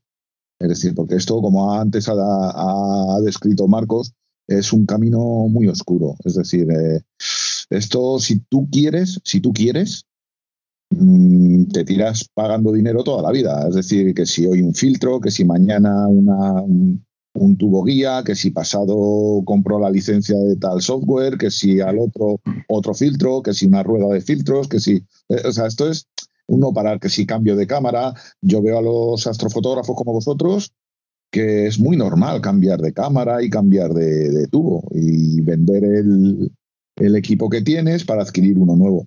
Entonces, bueno, yo como no estoy, digamos, no estoy yo en esa, en esa movida, pues con lo que tengo yo estoy muy satisfecho. Yo personalmente estoy muy satisfecho. Nunca seré un fotógrafo excepcional, pero bueno, como tampoco entra dentro de mis pretensiones, pues, pues ahí me quedo. Ya, a mí en mi caso, poco a poco voy entrando en el camino oscuro quizás demasiado, más de lo que antes imaginaba que iba, iba a hacer. Y vamos, no sé, yo la verdad es que le veo, en, la configuración que por lo menos uso yo, la veo bastante versátil. Es verdad que sí que le he hecho falta quizás eh, pues un poco más de campo. quizás ahí va un poquito justo y al final hay muchos objetos, pues, entre estos que ahora además se ven por ahí en, en este mundo de la astrofotografía, que son objetos bastante grandes, ¿no? Pero bueno, sí que a mí siempre me ha gustado más así hacer cosas más pequeñas, eh, galaxias y cosillas así más pequeñas, pero sí que sí, le aprecio esa, esa falta, ¿no? Un poco en el aspecto de la, de la, del campo. Es verdad que, hombre, pues tiene ahí aberraciones. Eh, por lo menos la, la composición que uso yo, pues se nota el viñeteo bastante quizás también. Ah, es verdad. no, hemos comentado el tema de la coma, ¿no? Claro, la, coma, en nuestro caso, coma, mm, hombre, está corregida en teoría por, porque es un Smith, Smith Newton, y la coma en teoría con, la, con el corrector, pues se, corrige, ¿no? Pero es verdad que yo pues noto aberraciones pues en, la, en la cámara, o sea, en lo que es la propia foto, ¿no? Que se, se aprecia pues en los bordes, y luego el viñeteo y, quizás me falta pues pues hacerlo pues cosas como los flats que muchas veces no las hago. Bueno quizás un poco más de tiempo. Me falta para todo eso pero vamos yo la verdad que estoy bastante contento también. Soy un poco como José Carlos eh, le saco intento sacar provecho a lo el máximo provecho a lo que a lo que puedo tener. Sí que intento sacar ir avanzando un poco en lo que puedo, pues mejorando la cámara o haciendo que el proceso sea más automático o menos. Pero bueno, quizás eso sí que me falta, la posibilidad, hecho de menos el tema del enfoque. Me gustaría tener un enfoque un poquito mejor, un enfoque automático o incluso de doble velocidad. Son cosillas que, algún filtro que me permitiese hacer alguna cosa diferente. O sea, no es tanto eh, en cuanto al equipo, sino a pues, pues a otra serie de cosas alrededor, ¿no? Accesorios.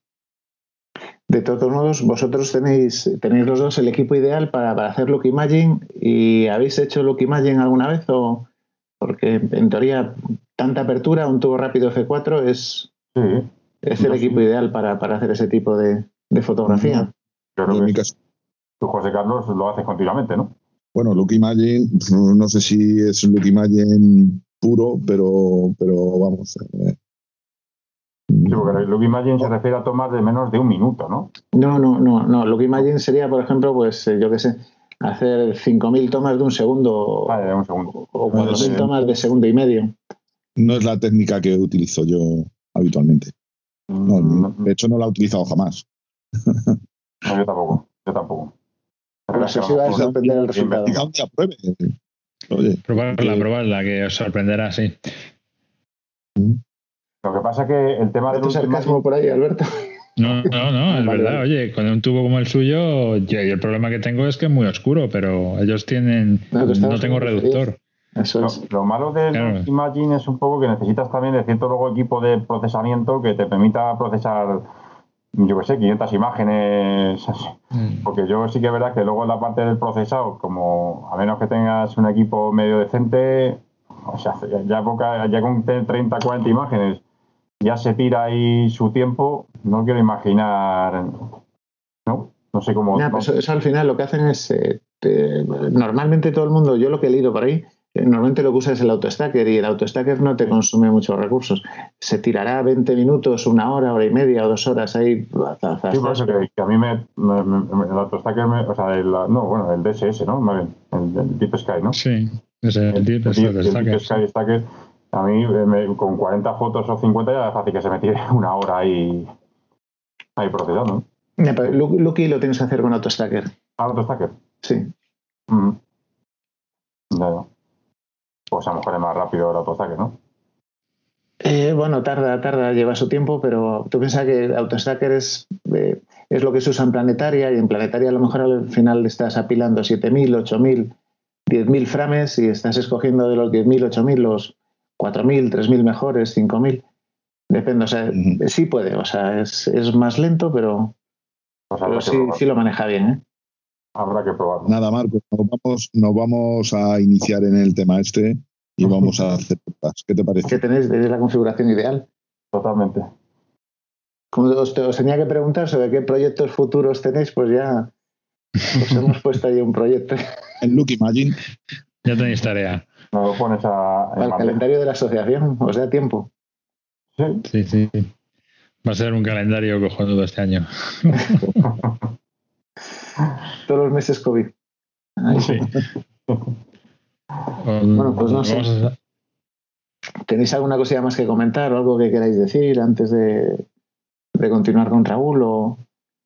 No sé. bueno, yo decir el tema del, bueno, que algunas veces he usado el, que hemos comentado también, como intentando simplificar, porque ah, yo por lo menos lo que sí que he intentado personalmente y, lo sigo intentando mantener es no, simplificar eh, al máximo el, equipo, ¿no?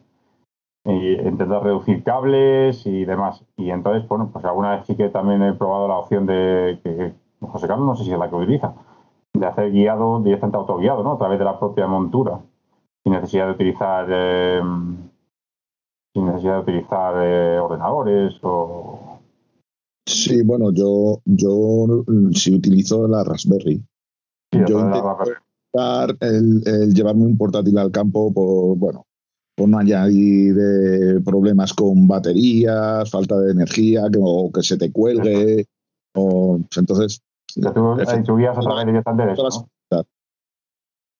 tú guías directamente a través de eso de la, de la Raspberry. Ajá. Pero no has probado, yo sí que alguna vez he utilizado, ahora menos, pero porque uso la Raspberry, pero que también, pero que antes he utilizado también la posibilidad de la autoguiado directamente de la cámara a la montura.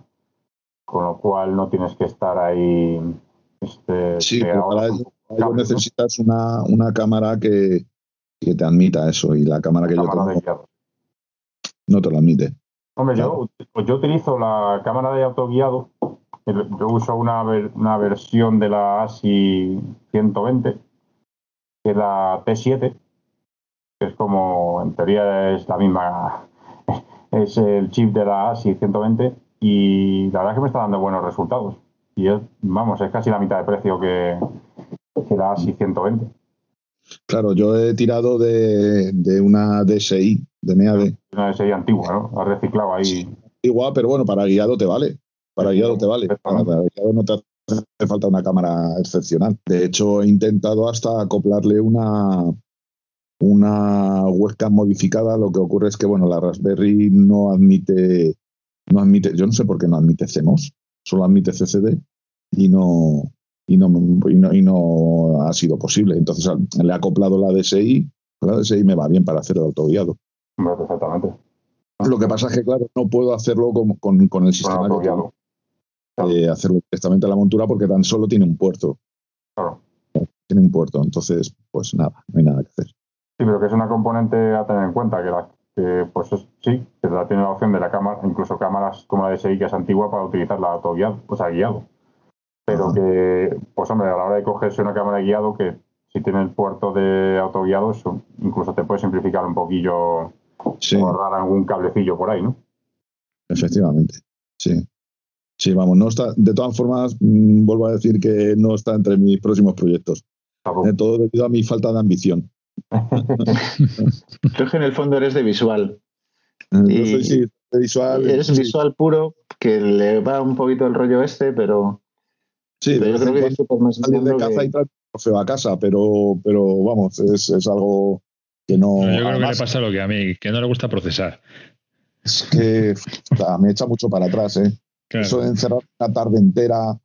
Ah, qué pereza, qué pereza. yo os admiro, eh, a los que lo hacéis, os admiro De todos modos, la, última salida estaba yo hablando con Marcos y me enseñan el portátil y no sé, tenía 50 o 100 objetos pendientes de procesar. O sea, tenía, tenía para pa, cinco años de procesado. O sea que. Puedes hacer como, como con el Hubble. Guardar ahí una librería, macho, y nos lo vamos descargando. Como cuando llega imágenes de Plutón y dice, vamos a tardar 20 años en estudiar la información que viene de Plutón. Pues, por lo mismo, Marcos tiene 20 años de procesado ahí apilado. Yo tengo ahí fotos que, vamos, el otro día procesé una de hace como 3 o 4 años.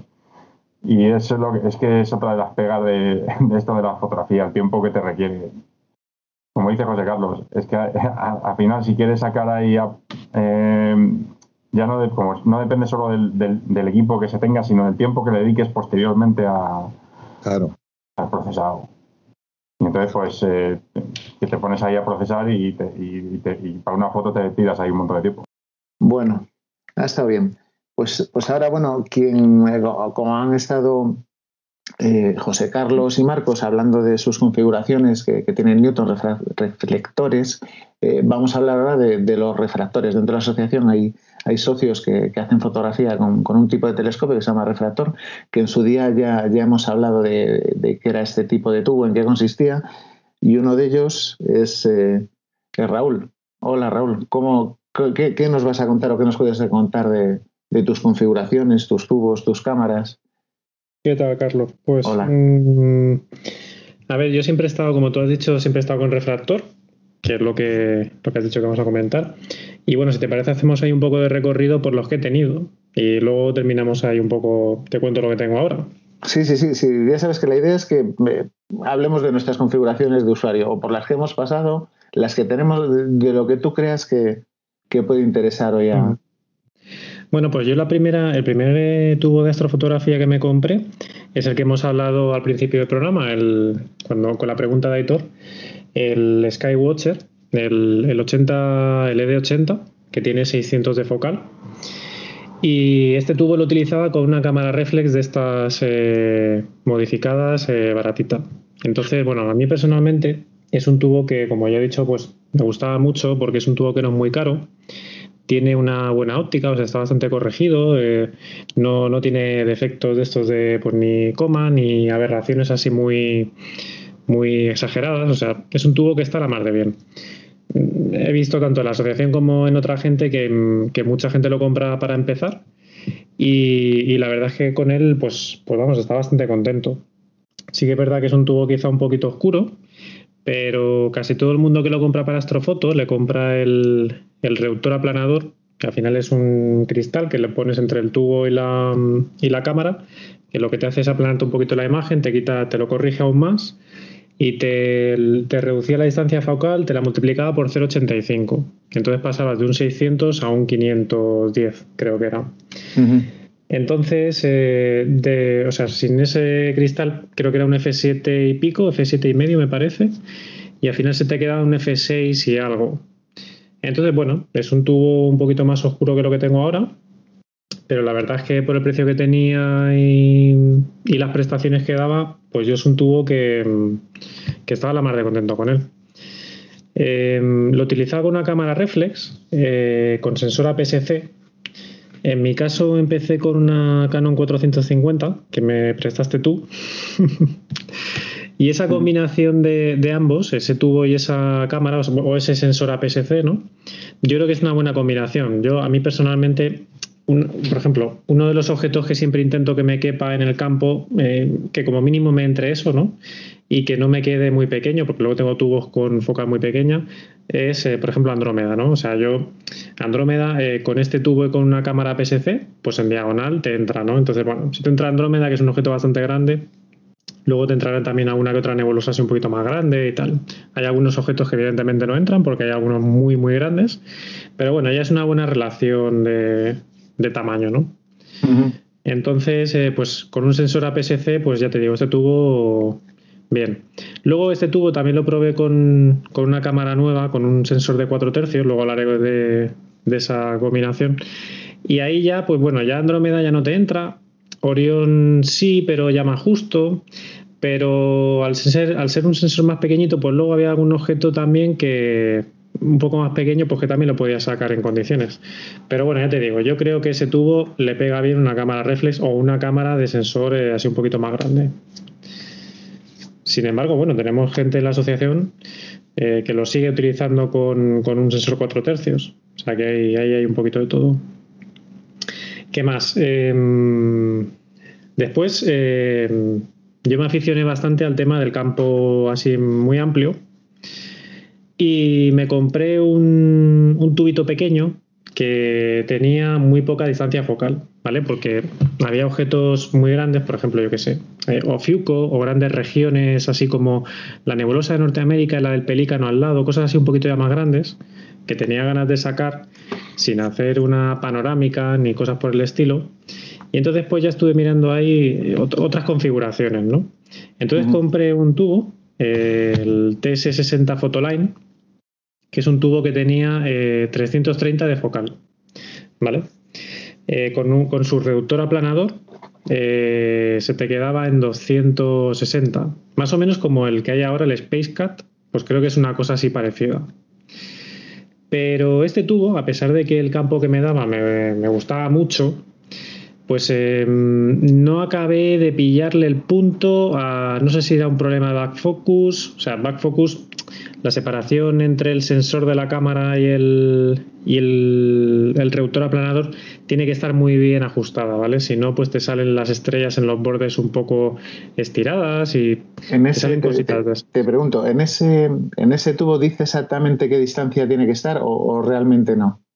¿Sabes lo que pasa? Que te ponía en, el, en las características del, de su aplanador, te ponía que con una focal de menos, porque es un aplanador genérico para varios tubos de ETS. Entonces te pone con una relación focal inferior a, no me acuerdo cuántos milímetros era, 400, eh, a partir de tanta distancia, o sea, tal back focus. Y eso pues no te vale para todos los tubos. es decir, a lo mejor alguno en concreto sí que te valdría esa que ponía ahí, pero eh, en otros tubos pues tienes que andar mirando y ajustándola. Yo no di con la tecla. Entonces tenía estrellas muy extrañas.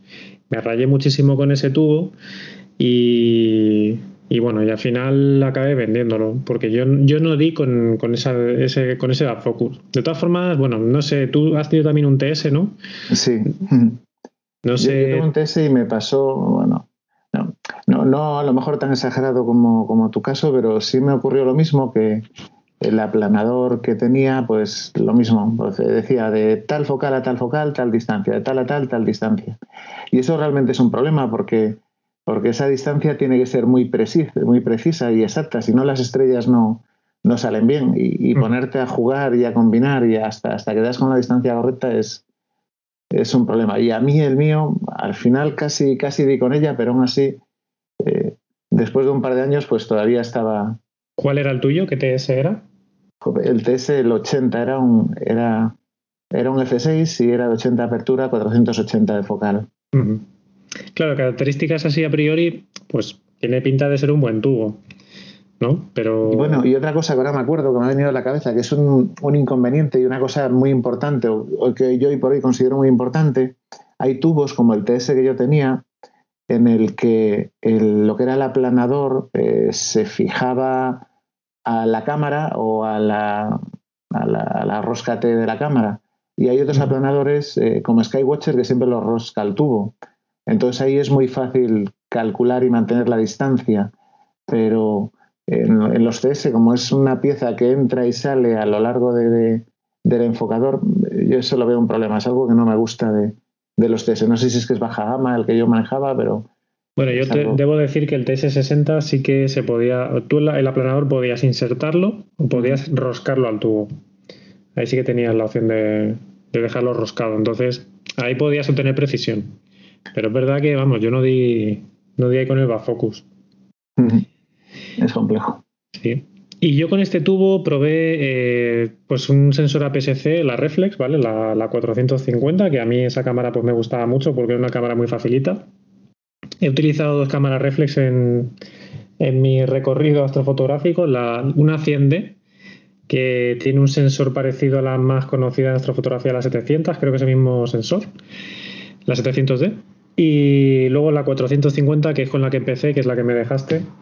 Y a mí la 450 me gustaba mucho porque era una cámara, pues eso, facilita. Em, tenía. No me salía, por ejemplo, con la 100D me salía mucho ruido. Entonces, eh, bueno, cuanto más resolución tienes en, el sensor, pues más ruido, más. El, procesado tiene que ser un poco más eh, delicado. Y entonces con la 450, pues bueno, me era un poquito más fácil, ¿no? Entonces el tubo este, el TS60, lo probé tanto con sensores APS-C, con estas dos cámaras, como con eh, la ASI 294, que es la, la 4 tercios que tengo ahora, ¿no? Entonces, con... dime, dime. No, antes de, dar el salto a, yo que sé, a las, a las nuevas tecnologías o las cámaras chulas, eh, habría, yo, yo comentaría dos cosas. a la hora de coger una cámara, Igual que cuando hablaba, por ejemplo, comentaba Raúl el tema de la focal, que con una focal decías de, de 550 te, entraba Andrómeda, y hablabas de una cámara. Y esa cámara tiene un tamaño de píxel. Eh, para un mismo tubo y una misma focal, si ponemos, por ejemplo, un píxel más pequeño, perdemos campo.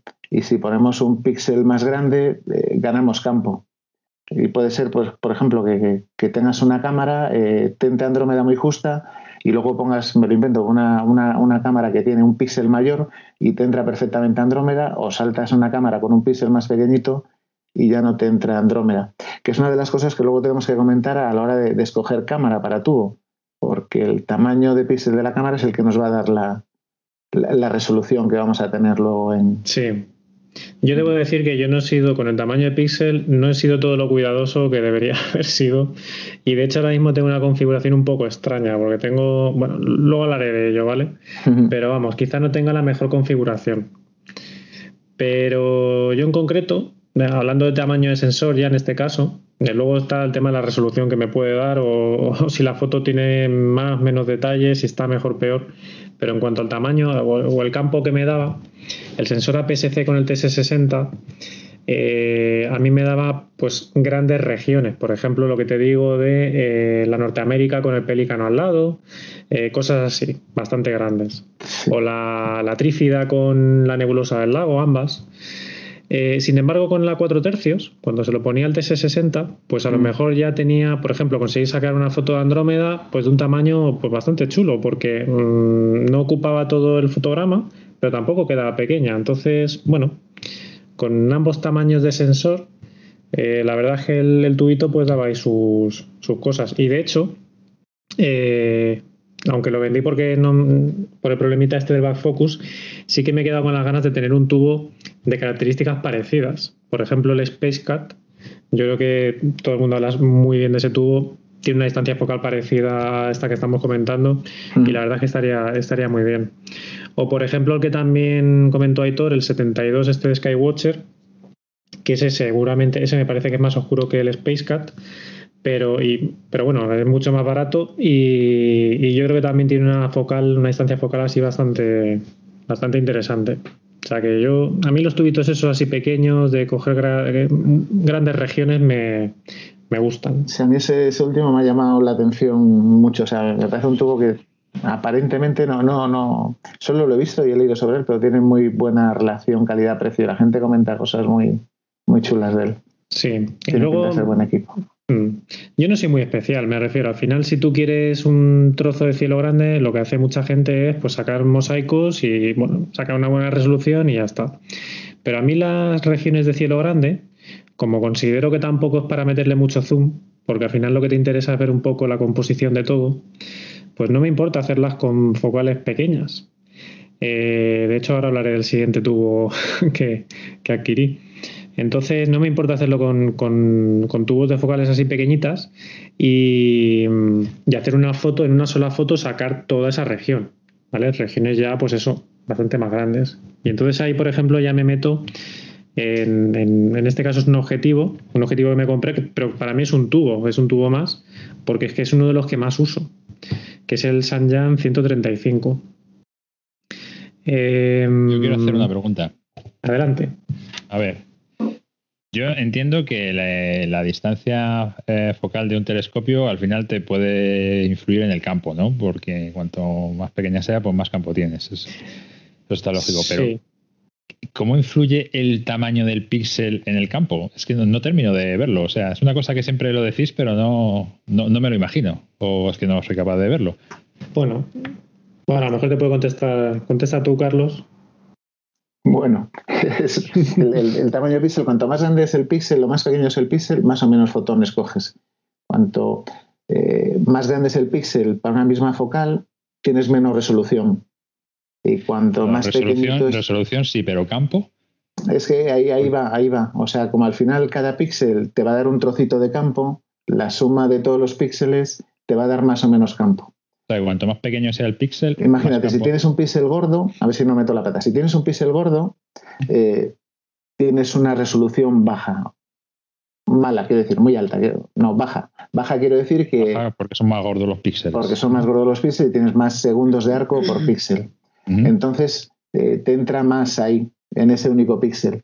Si tienes eh, un píxel pequeñito, tienes una resolución muy buena, que es baja porque es a lo mejor de un segundo de arco y con la otra tenías dos segundos de arco, y entonces te cabe menos en ese píxel. Y como te cabe menos, eh, el campo es más pequeño, pero con más, eh, con más resolución. No sé si he sido capaz de explicarlo. Si no, lo repito. es, que, no me esperaba la pregunta y estaba ahí ha sido tradición, lo siento, ha sido tradición. No, pero a ver, a ver si. Joder, es que es chungo poner un ejemplo. Pero es como si, si tienes un píxel muy gordo, es como si coges eh, y miras por un, por un vaso y ves a través del vaso un campo muy grande. Pues eso es el píxel y te entran muchas cosas ahí, pero tienes poco detalle. Si coges un vaso pequeñito, por ese vaso pequeñito, eh, aparentemente es como si estuvieses haciendo zoom, como que vieses más, tienes más resolución, ves como más detalle. Pero como tienes el mismo número de vasos, te cabe menos campo en el vaso pequeñito que en el vaso grande. Y creo que la he liado todavía con esto. Sí, más todavía. Por... ¿Quieres, decir? Pero al final lo que, lo que decide la amplitud de campo no es la superficie del, sensor, más, más que el tamaño de del píxel. No, pero igualdad, La igualdad de superficie será lo que dice Carlos, claro, evidentemente. Pero en, en igualdad de superficie debería, debería haber más píxeles pequeños, entiendo, ¿no? Mira, yo, yo os pongo un ejemplo de lo que yo tengo. Yo, por ejemplo, en el mismo tubo utilizo dos cámaras. Tengo una cámara 4 tercios, que es un sensor relativamente grande, pero con un píxel grande, ¿vale? Y luego tengo un sensor pequeñito con eh, píxeles muy pequeños. ¿Qué es lo que consigo con la cámara de sensor pequeño y píxeles pequeños? Es, lo que consigo es hacer como zoom. Porque al final tengo un sensor pequeño que me está cogiendo poca región, pero como encima tengo mucha resolución, porque los píxeles son pequeñitos y caben muchos ahí dentro, pues eh, en una foto que haga con ella, eh, me está cogiendo una región pequeña y al tener mucha resolución me sale con detalle, ¿vale? Si, por ejemplo, ese mismo tamaño de sensor tuviera el píxel grande igual que la 4 tercios que tengo, pues no tendría la resolución suficiente como para hacer una foto en condiciones. Porque sería como, como borrosilla. Tendría el mismo, el mismo recorte de campo, pero tendría un recorte de campo, de campo borroso. Sin embargo, con lo otro tengo un recorte de campo con resolución. Claro, porque a igualdad de tamaño en el sensor, eh, a igualdad de tamaño de sensor vas a coger la misma imagen, porque si entra la misma luz, eh, ambos sensores están cogiendo lo mismo. O sea, estás iluminando la misma región, en la misma, el mismo trozo de sensor, digamos. Lo que pasa es que no vale solo con iluminar un trozo de sensor, sino que luego además dentro tiene que, que haber la suficiente resolución para lo que estés iluminando eh, se vean condiciones. O sea, pero entonces yo lo que estoy entendiendo es que a igualdad de, tamaño de sensor, evidentemente, si el píxel es más pequeño, habrá más píxeles pequeños que si el píxel es más grande, ¿no? Exactamente. Sí, cabe más. Luego, luego, pienso yo, te darán el mismo campo, lo que pasa es que te dará más resolución el que tiene un píxel pequeño. No, no porque imagina, es, que no, o sea, tú imagínate que, eh, el píxel grande te da una resolución de 4 segundos de arco por píxel. Y el píxel pequeño te da, por ejemplo, una resolución, es muy exagerado esto, ¿eh? de un segundo de arco por píxel. Entonces, eh, ves que en una cámara en el que te caben X píxeles, como tienes cuatro segundos de arco, te da un campo, vamos a llamarlo grande, y en el otro, aunque tengas el doble de píxeles, como cada píxel tiene la mitad, bueno, la cuarta parte, te da la mitad de campo. Porque uno tiene una resolución de cuatro segundos por píxel y en el otro hemos dicho de un segundo. Aunque tengo el doble de píxeles, al final tengo la mitad de campo. Bueno, la cuarta parte en realidad. Oye, un inciso, un inciso para recortar. ¿Estás seguro de eso, Carlos? Yo pienso que sí, toda la vida pensaba así. ¿Por qué? Porque si tú con un tubo estás iluminando, o sea, tú al final lo que le llega al sensor es una cantidad de luz. Entonces, si el sensor es más pequeño, te va a hacer zoom. Si no es más pequeño, no te va a hacer zoom, creo yo. Es decir, dos sensores 4 tercios, por ejemplo, que uno tenga más resolución que el otro, yo creo que no te va a dar más campo, ¿eh? Creo yo, porque le está cayendo la misma luz. Eso es lo que pienso yo. Esta discusión ya la hemos tenido en el, en estoque y no me convencisteis y me vais a seguir sin convencer. No, yo tampoco, tampoco lo veo claro eso. O sea, una cosa es la resolución y otra es la amplitud de campo. Y la amplitud de campo yo creo que lo da la superficie del, Exactamente, yo creo eso también. Yo pienso eso, vamos, pero yo, ya te digo, yo, yo de esto controlo poco, pero la lógica me quiere decir eso. es que no tendría, no tendría ninguna, no tendría ninguna lógica. Quiero decir que el hecho de que el cono de luz es el que incide sobre el chip, ¿no? Exacto. El cono de luz tiene un diámetro y ese diámetro no cambia con el tamaño del piso. Yo, cambia con el tamaño del sensor. Claro, ¿qué ocurre? que con el tamaño del píxel más pequeño pues evidentemente yo creo que la imagen, si el cielo es bueno, si el cielo es bueno, permitirá una mayor resolución. Si el cielo es malo, a lo mejor con el, con el píxel pequeño, cuando vas a hacer zoom sobre la imagen, al final terminará mostrando el fondo de, como si haciendo zoom al máximo, pues te, terminará mostrando que, la imagen no es muy buena. En cambio, si el píxel es grande, pues eh, ante un cielo mm, malillo, pues tú aunque hagas zoom lo vas a ver nítido. Mientras que si el cielo es bueno, pues no vas a aprovechar esa calidad, ¿no? Y entonces pues seguirás viéndolo igual. Creo que es así, vamos, no sé. No lo sé, yo ya te digo que es una cosa que me, intentó convencer Carlos en su día y, a mí y no, me, sigue sin convencer todavía. tiene más megapíxeles, o sea, más tamaño de archivo, evidentemente un, un, chip que dé más megapíxeles, ¿no? Que es al final lo que define el tamaño del píxel. Sí más tamaño de imagen, con lo cual tiene más información. Ahora, que esa información sea buena o no tan buena depende, yo creo, de la calidad del cielo, de la calidad del tubo, la calidad de la composición, por lo que habláis, ¿no? Tubo, cámara, etcétera. Sí.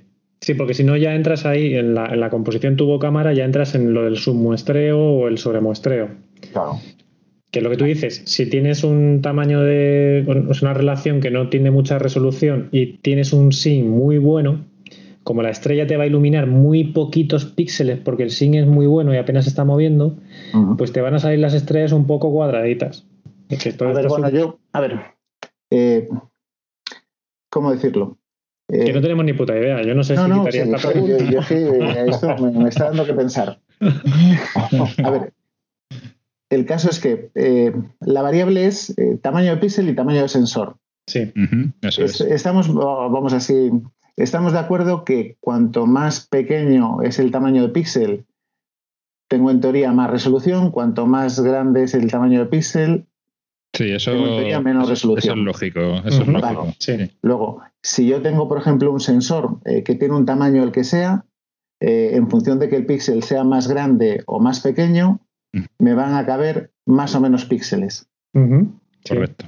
Vale, pues como en uno me caben más píxeles y en otro me caben menos píxeles, al final la resolución, uno va a ser, por ejemplo, 5000 por 3500 y el otro va a ser 4800 y pico por 3000, lo que sea. Uno va a tener, o sea que, no, que lo que trato de decir es que no pueden tener al final el mismo tamaño. No, pero el mismo No, campo. el tamaño mismo no, campo pero el sí. mismo campo sí, claro. El mismo campo sí, si son el mismo tamaño de sensor van a tener el mismo campo. A ver, yo la diferencia que veo es que, por Es que ejemplo, mejor- hablamos me he metido en Astronomy, en Astronomy Tools. He hecho el cálculo y me da más grande el más campo. He puesto una el mismo- PSC con un tamaño y otra PSC con otro y me da distinto campo. con la misma composición de tubo y demás, ¿no? Sí, sí. Pues No sé. Es una cosa que termino, Pues yo, yo- también estoy- yo tampoco yo no, lo veo. Yo, yo no la veo clara, pero bueno, vale. Aceptamos barco. No, pero podemos esto- pedir a- que- Por- que- pero que- porque diriges tú el podcast esta vez. que no, que no, que hay que razonarlo, tío. Esto no puede quedar Es así. que yo creo que lo que ha dicho Marcos del cono de luz es la clave. Es decir, al sí. final, el tamaño del sensor, eh, o sea, es el que te marca el qué, qué trozo de ese cono de luz estás recogiendo. Y, No, pero y a ver- eso es siempre lo mismo. Lo, lo que es grave, yo creo que es que si tiene el mismo tamaño, al final eh, me van a entrar más píxeles. Sí, pero eso es la resolución. más En- píxeles, sin querer la resolución, el campo va a ser más grande. Porque va a ser de 6.000 píxeles por 4.000. No, pero es que no es lo mismo eh, coger. Será igual, solo que más detallado. Claro, exactamente, más detallado. Más resolución es más detalle. Si tú ¿Cómo haces si un zoom, una foto? puedes una hacer foto? más zoom, pero, pero el campo es el mismo. Claro. Sí, Claro, eh, imaginemos, imaginémonos una full frame, ¿vale? A 35 milímetros. Si sustituimos eso, ese chip por una película química, ¿no? porque al final una full frame lo que hace es que eh, imita el tamaño de una película química, que eran también 35 milímetros. Si la sustituimos, esa película no tiene ningún píxel, ¿vale? Eso va con un granulado químico, etcétera, etcétera. Pues el campo va a ser exactamente el mismo. A ver, mira, yo ahora, por ejemplo, eh, te- aquí en la web he cogido la 700D, que tiene píxel 4,3, 4,3, y me dice que da una resolución de 5184 por 3400, y me sale un campo. Pero ese es el tamaño de, de la- del chip. Esos 5.000 por Vale, 3.000. Y ahora cojo la 2600, que tiene el píxel de 3,7, me da la resolución del campo de 6200 por 4100, el tamaño de sensor es el mismo y el campo que me sale, en, eh, veis que sabéis que esta Tools te dice cómo es el tamaño de la foto, me da más grande. con el mismo tubo. Son APS-C, ángulo. sí, el mismo tubo. Lo único que cambio es la cámara. Es el mismo tubo, el mismo APS-C, el mismo tamaño de sensor, porque son APS-C. Lo único que cambia es tamaño de píxel. Y al cambiar el tamaño de píxel, al final los píxeles que te entran son más y te da más campo. Yo creo que eso a lo mejor nos hace una representación fiel de realmente cómo verías el objeto. Es que eh, tenemos muchas, por ejemplo, cuando tú calculas eh, cuánto tiempo de exposición le puedo dar, la regla esa de los 500 y toda la historia esa, tú Mm. tienes en cuenta tamaños de sensores, en ningún caso tienes en cuenta ni tamaños de píxel ni nada. Y es que lo del cono de luz yo creo que es, que es, es clave, es que, mm, vamos, es que no me lo puedo imaginar de otra manera. La luz que le está llegando a ese sensor es la que va a pillar. Y si el sensor es el mismo del mismo tamaño, no puede coger más, más trozo, porque es más que, campo, claro. claro, es A ver, que yo creo que hay una cuestión que se puede considerar, a lo mejor es eh, se me ocurre que es quizás mm, destacable en, el hecho del tamaño del píxel es que el mismo chip, o sea, el mismo tamaño de chip con más resolución, a lo mejor permite que en un telescopio que te dé más campo, ¿no? una focal más corta, obtener una imagen con la misma resolución que puede tener un telescopio con focal más larga con un chip con los píxeles más grandes. No sé si me entendéis. Tú puedes poner, eh, a lo mejor, eh, eh, con lo cual en ese tubo que te da una focal más corta estás obteniendo más campo, a lo mejor con la misma resolución que un telescopio con menos focal, pero, o sea, con más focal, pero con un píxel más, más grande. Sí, pero hablamos de resolución, no de... Claro, claro, pero te permite más campo porque te permite utilizarlo en un, en un equipo óptico con una focal más corta, obteniendo la misma resolución. Es decir, tú aumentas la imagen ahí y imagínate M57, pues la verías con la misma resolución que si estás hablando de un tubo con más focal y, una, y un, y un píxel más grande. Con lo cual, ¿qué pasa? Que al tener una focal, al utilizar una focal más corta, mm, em, tienes más luminoso, con lo cual las imágenes al principio son mejores, pero al final es porque el, sistema óptico modifica ese cono. Eh, a ver, yo, os hago una pregunta. Si yo tengo un píxel y me dicen que en un píxel eh, entra 1,48 segundos de arco, ¿eso qué quiere decir? Mm, ¿Que realmente en ese píxel entra eso? O... Pero el conjunto del chip. Un píxel. Y me dice, tienes una resolución por píxel de 1,40, bueno, 2 segundos de arco. Un píxel más pequeño. Y otro más grande. si tengo, por ejemplo, 4 píxeles, quiere decir que me están entrando 2 por 2 o, bueno, en este caso 4 por 4 píxeles de campo, de, foto. Imagínate eso, algo simple. O sea, tenemos un, sensor que solamente tiene 4 píxeles y cada píxel me da una resolución de 2 segundos de arco. Querría decir esto, es pregunta, ¿eh? Te pregunto en voz alta. Que me da una foto de 2 por 2, o sea, de 4 por 4 segundos de arco. Es lo que sale en mi foto. Yo te voy a hacer otra pregunta, Carlos. Tú tienes una 533 que tiene un tamaño de píxel de 3,76 micras y te quieres comprar una 2600 que tiene un tamaño de píxel exactamente igual. ¿Por qué? Pues porque la 2600 te va a dar más campo porque es una PSC, porque el sensor es más grande. Pero no porque el tamaño de píxel sea más grande, es el mismo. Sí, pero ¿por qué paso de de la 530 o de, la 533 a la 2600. Porque, te da más campo porque el sensor es más grande, pero no porque el píxel sea distinto. Tiene exactamente el mismo tamaño de píxel. No, sí, sí. Pero me da más campo porque el sensor es más grande y entran más píxeles, ¿no? Porque al, ser más grande el sensor, el cono de luz del que estamos hablando te va a recoger más trozo. Eso es. ¿Sabes? O sea, te va o sea, las cámaras al final, la luz que entra por el tubo ilumina el fondo de la cámara y el sensor, si es muy pequeño, pues hay trozo de esa luz que se queda fuera del sensor. Sin embargo, si tu sensor es bien grande, pues entonces te la va a recoger también y lo va a meter en la foto, o sea, te va a meter más campo. es lo que, lo que tú defiendes, Carlos, es que eh, por tener el, el, el, el, este, el Mm, joder, se me dio el, nombre. Ahora, el, sensor, el sensor no, el, el, tamaño de píxel. El tamaño de píxel más pequeño es capaz de, recoger eh, más luz de ese cono. Más campo, sí, más campo. Él dice más campo. Claro, eh, o sea que es una cosa que, es ilógica, si lo piensas. O sea, eh, porque la luz que incide es la misma. hablando del mismo tamaño. Joder. Sí. Ah, gracias, acabo de ver la luz, Alberto. es verdad, es verdad, acabo de ver la luz, tío, acabo de ver la luz. Nunca mejor dicho. Es verdad, es verdad. Eh, no, he procesado lo, de Alberto, bueno, con lo que habéis dicho todo, pero también tiene razón Marcos, es verdad. Yo, tengo mi píxel pequeñito, mi píxel pequeñito está al lado de un píxel grande y a los dos le llega luz y el píxel grande, como es grande, me da una resolución en segundos de arco de muy grande y el otro, como es un píxel pequeñito, me da una resolución de luz, vale, vale, vale, ya está. sí. Bueno. pues hay que escribir a los de Astronomy Tools porque me han tenido jodido unos cuantos años. Bueno, perdona por la pregunta que ha sido tradición. No, tío, si esto mola, pues precisamente decíamos que esto tenía que ser tertulia de bar, tío. Claro, pero muchas veces esta configuración de píxel es importante tenerla en cuenta a la hora de tener en cuenta, eh, yo creo que más, más que lo que queremos sacar, campo y demás, que efectivamente es el tamaño del sensor, es el hecho también de de aprovechar el equipo que tenemos. Yo muchas veces lo pienso, ¿no? Cuando voy a comer, pues estoy pensando en pillar una. ¿Qué pillo? ¿Pixel grande, pixel pequeño? Pues es que ahí dices, pues vale. Entonces, ¿qué dices? Si es más, si quieres un equipo más luminoso, ¿es mejor un pixel pequeño? O si es un equipo más focal, un pixel pequeño, porque aprovechas ahí, sacas más detalle, ¿qué, sacaríamos ahí? ¿No? Es una duda que a mí me surge continuamente. Y he investigado y tal, pues nunca me, queda, me termina de quedar claro. Entonces está claro, bueno, retiro lo dicho y ha quedado claro para la gente lo, que tiene que dar claro. Lo que sí es importante es eh, que cuando tenemos píxel pequeñito tenemos mucha resolución, en teoría resolvemos detalles, ¿no? Y cuando tenemos píxel grande no resolvemos esos detalles o nos cuesta más resolver detalles. Exacto. Yo le diría a la gente que mirara, leyera un poquito por ahí qué es el submuestreo y el sobremuestreo.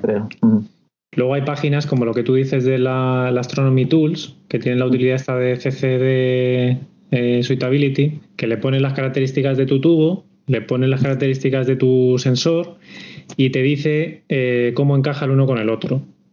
Entonces te va a decir si te va a hacer un si te puede hacer submuestreo o sobremuestreo, ¿vale? Que básicamente es, pues eso, si tienes una resolución muy baja en el conjunto, te viene mal para unas cosas, pues a lo mejor te sale todo como muy, difuminado y si tienes una resolución muy alta te va a salir al revés. Entonces, bueno, hay por ahí varias páginas, eh, tanto en inglés como en español, que lo explican muy bien, porque explicarlo también aquí es un poco complicado. Bueno, pues ¿por dónde continuamos? Vale, pues es, fácil. Habíamos hablado de... Sí, bueno, sí hablar del Sanjan, creo, cuando, cuando Alberto... Estamos hablando del Sanjan, es verdad. Cuando se, cuando se ha metido ahí la cuñita, ¿no? sí. Bueno, como os he dicho, a mí el campo amplio me gusta mucho y creo que no necesito mucha resolución para el tipo de foto de campo amplio que hago. Entonces, el Sanjan 135 es un, es un tubo, porque te digo, para mí es un tubo, es un objetivo realmente, pero bueno, para mí es un tubo más de mi, de mi kit. Eh, y es el que mantengo así de campo más amplio para hacer astrofotografía. Yo con él utilizo siempre la, la ASI 294, ¿vale? Sensor 4 tercios.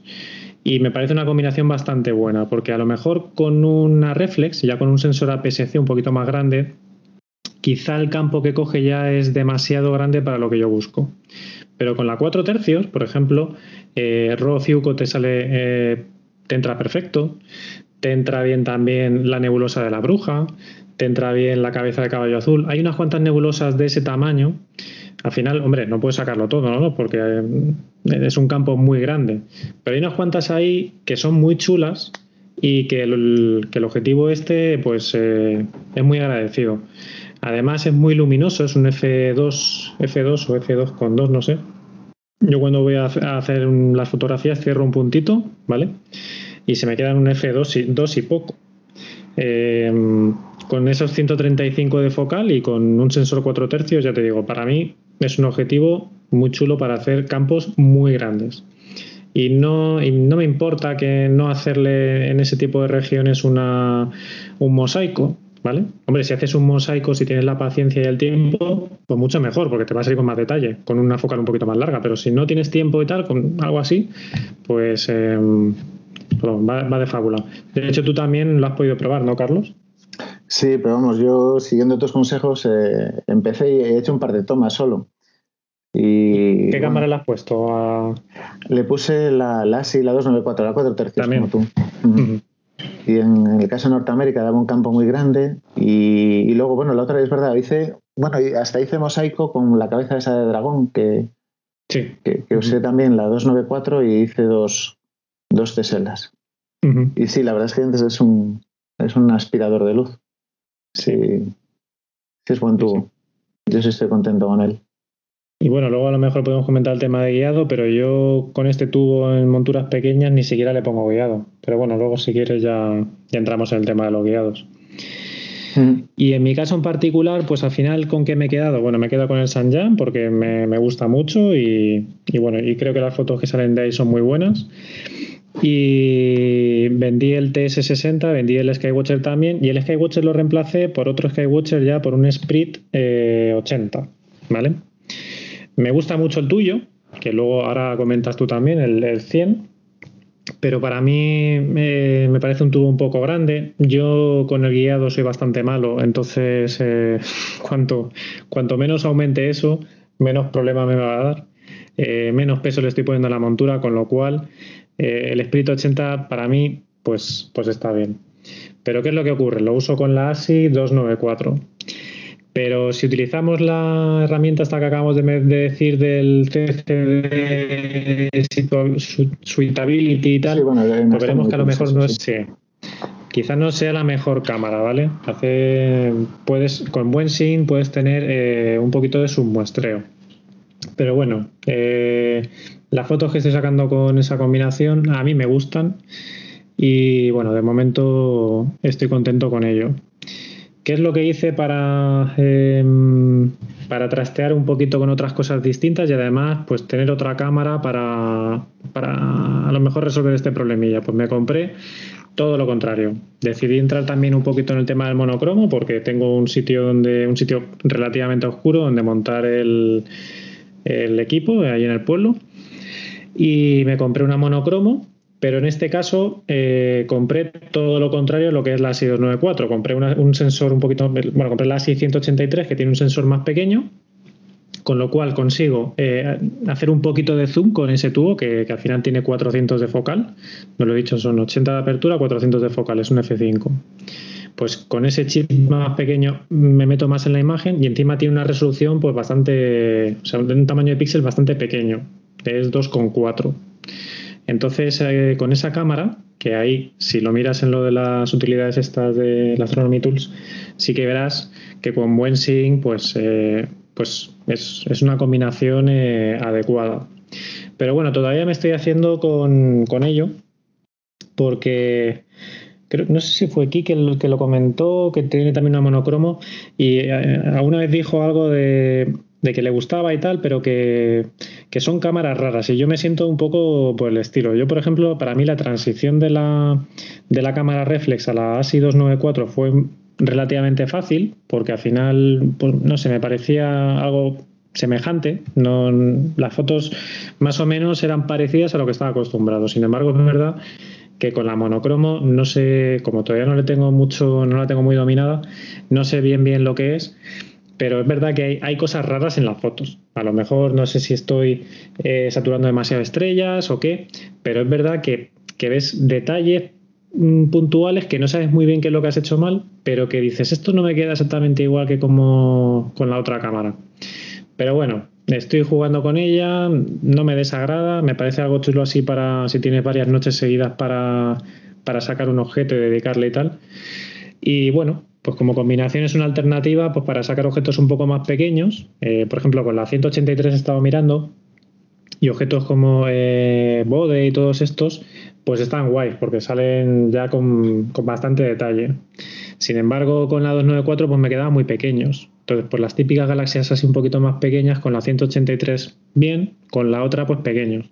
Sin embargo, con la 183 pues no puedo irme a objetos, eh, pues eso, evidentemente ni Andrómeda, ni, ni Orión, ni ninguno de estos. A lo mejor algún detalle de alguna de estas, pero, pero poco más. Y bueno, si quieres comenta tú el, tuyo, el Sprint 100, que, yo creo que merece la pena también eh, sacarlo ahora, ¿no? Bueno, sí, es, es muy es, es el hermano un poquito más mayor. En vez de tener 100 de apertura, es Sprint 100 porque tiene 100 de apertura. Es un tubo muy rápido porque es un 5,5 tiene más focal también, ¿no? Sí, tiene 550 de focal y 100 de apertura. Y, a mí la verdad es que esa configuración con, la cámara de 3,75, con, con la 533, pues queda justo en el centro. En teoría es la configuración ideal, entre comillas.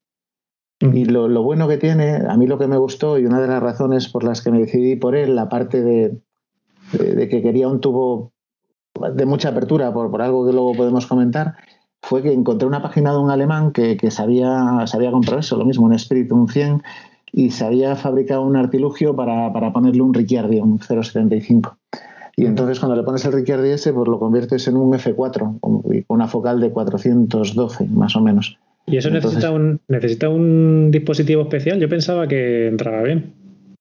no, o sea, para, para yo por lo menos cuando lo hice para, para el Skywatcher este no, no, había, no había el accesorio para copiar para acoplar el, el Ricciardi. O eso comentaba el alemán este, y tenía ahí en la página web un dibujo con, con los planos de, de, la piececita, el útil que, que él había diseñado y la habían fabricado, y lo que hice pues fue copiármela y pedirle a unos amigos que tengo que, que me hiciesen la pieza y, y así acoplé el, el Ricciardi al, sí. al Speed. Pero aún así, por ejemplo, lo que comentamos antes de aplanadores y este tipo de cosas, el, el Sprint, el 550, le colocas aplanador, creo que la distancia era 53 o 56 milímetros, no me acuerdo. Colocas la cámara y en teoría el campo de estrella sale todo perfecto, muy bien. Pero cuando colocas el Ricciardi tienes que calcular la distancia exacta, porque ya no es, ya no es como en el otro caso, que sabías una distancia ciencia cierta. Claro. Eh, y yo ahí, bueno, he hecho, mis, he hecho mis pruebas y más o menos sale bien, pero se nota que no están tan bien las estrellas como con el, como cuando vas sin, sin el reductor, sin el, y vas a 550 de focal. Uh -huh. Pero vamos, lo, lo, dicho, es un tubo con el que estoy muy, de momento, muy, muy, muy contento. Uh -huh. En estos tubos además ya lo hemos dado todo, ¿no? Es decir, lo hemos equipado con todo lo que hemos podido con enfocadores automáticos. Bueno, yo tengo, yo le he puesto en el, el de ASI, el EAF se llama. Uh -huh. Para mí está, está, está, bastante bien, la verdad es que, que va, va, bien. Luego, bueno, eh, con la combinación de la 183, pues llevo una rueda portafiltros eh, de siete posiciones con todos los filtros, eh, luminancia, RGB y los tres de banda estrecha.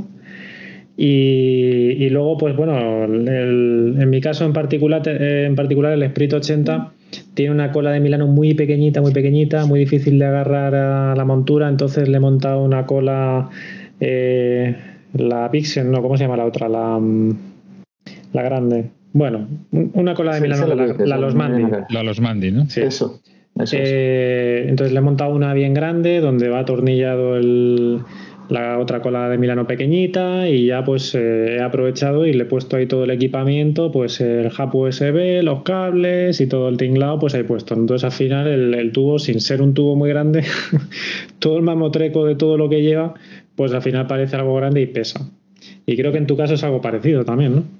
Sí, he hecho, he hecho lo mismo. O sea, lo que pasa, el, una de las cosas que es un inconveniente que tiene tal vez el, el, el Sprit, el 100, es que el tubo viene suelto y luego viene una especie de, de pletina pequeñita, tipo los Mandi, con las anillas. Y no puedes guardar el tubo con las anillas. Tienes siempre que desmontar el tubo, plegarlo o meter el cap dentro y las anillas van en, en, un sitio aparte. Y entonces tienes, cada vez que vas al campo tienes que colocar el tubo sobre las anillas, apretarlo. Y, bueno, sobre esas mismas anillas, pues eso, le coloqué lo que es la solución esta de lunático de guiado. También me compré, eh, bueno, no voy a decirlo, pero me compré un enfocador de lunático. Que, o sea, yo, por ejemplo, si alguien necesita un enfocador, eh, no aconsejaría ese enfocador. No porque sea malo, sino porque en las, lo que ellos llaman la solución de, de lunático, pues viene una cajita donde puedes conectar, pues, eh, o las cintas, un, un, rotador de campo, un, una rueda portafiltros, un montón de cosas. Y yo tengo una cajita a la que tengo conectado un enfocador. Y, y, por ejemplo, en el caso de Zoom, si quieres un enfocador, tienes solamente tu motorcito con tu enfocador y ya está. Y aquí, pues, te, te implica más cacharrería. Y es. Uh -huh. Si fueses a hacer monocromo, pues, pues sí, pues que ya podías pinchar ahí la rueda, pero, pero en mi caso, como voy con fotocolor, pues con cámara color no. Yeah. Y, pero por lo demás, vamos, en ese sentido sí estoy contento. Y también sí es mucha, mucha cacharrería. O sea, es, ocupa mucho todo. Lo que no sé dónde poner el hub, lo tengo siempre por ahí medio colgando y tengo que hacer algo como tú para, para fijarlo ahí. ¿Tú estás con color, manera. Carlos, entonces? ¿Con ¿Eh? cámara de, ¿Estás con cámara de color? Sí, yo siempre, siempre he ido a color porque, porque el, al final eh, tenemos 12 lunas y es bueno el año en el que salimos 12 veces. Yeah. Y, el, y, y el monocromo, pues necesitas mínimo dos días, tres días, yo creo. Sí, totalmente. Sí, yo por lo que he visto, mínimo esos tres días eh, lo necesitas. Bueno, salvo que pilles noches muy largas, ¿no? Pero en verano, por ejemplo, es que mínimo tres noches, porque es que si no. O sea, que es verdad que es para tenerlo instalado en algún sitio, o en una terraza o en, en cualquier sitio. Si no, eso de salir al campo y volverte en la misma noche con algo, pues lo que dice Carlos, en color. Uh -huh. Luego la banda estrecha, para la gente que vive en ciudad, pues, pues puede intentar hacer banda estrecha y pero, pero bueno, ya necesitas una terraza, un sitio donde poder montar y hacerlo, que, no es mi caso. Entonces yo por eso he ido a, color. De hecho, la cámara nueva que me he pillado o que estoy en proceso de, pues eso, sigue siendo color. Dios me ríes, Alberto. Me río, me río. Porque no paráis. No, parece que no, no, conseguís encontrar la, la, configuración que os, que os cuadre al final. Es, un, es, un, vicio, la verdad es que no, no sé lo que tiene que no puede parar uno. Es una adicción de estas que.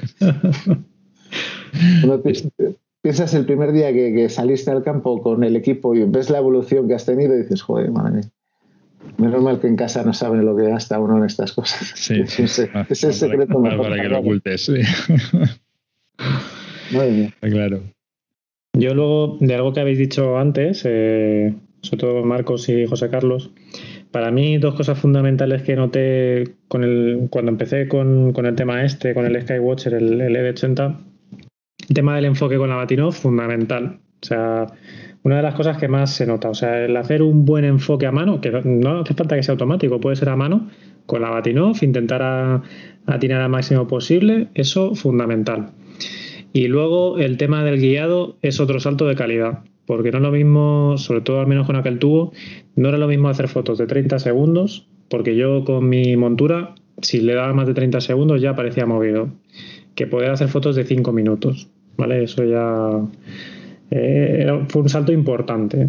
Entonces yo creo que si alguien decide invertir y tal, por ejemplo, el tema del enfocador, tal, todo eso son cosas que con el tiempo pero una montura pues que esté bien, un tubo que no hace falta que sea muy caro y luego, pues eh, si lo permite la montura y tal, pues eh, un, buen guiado, yo creo que también es, está bien.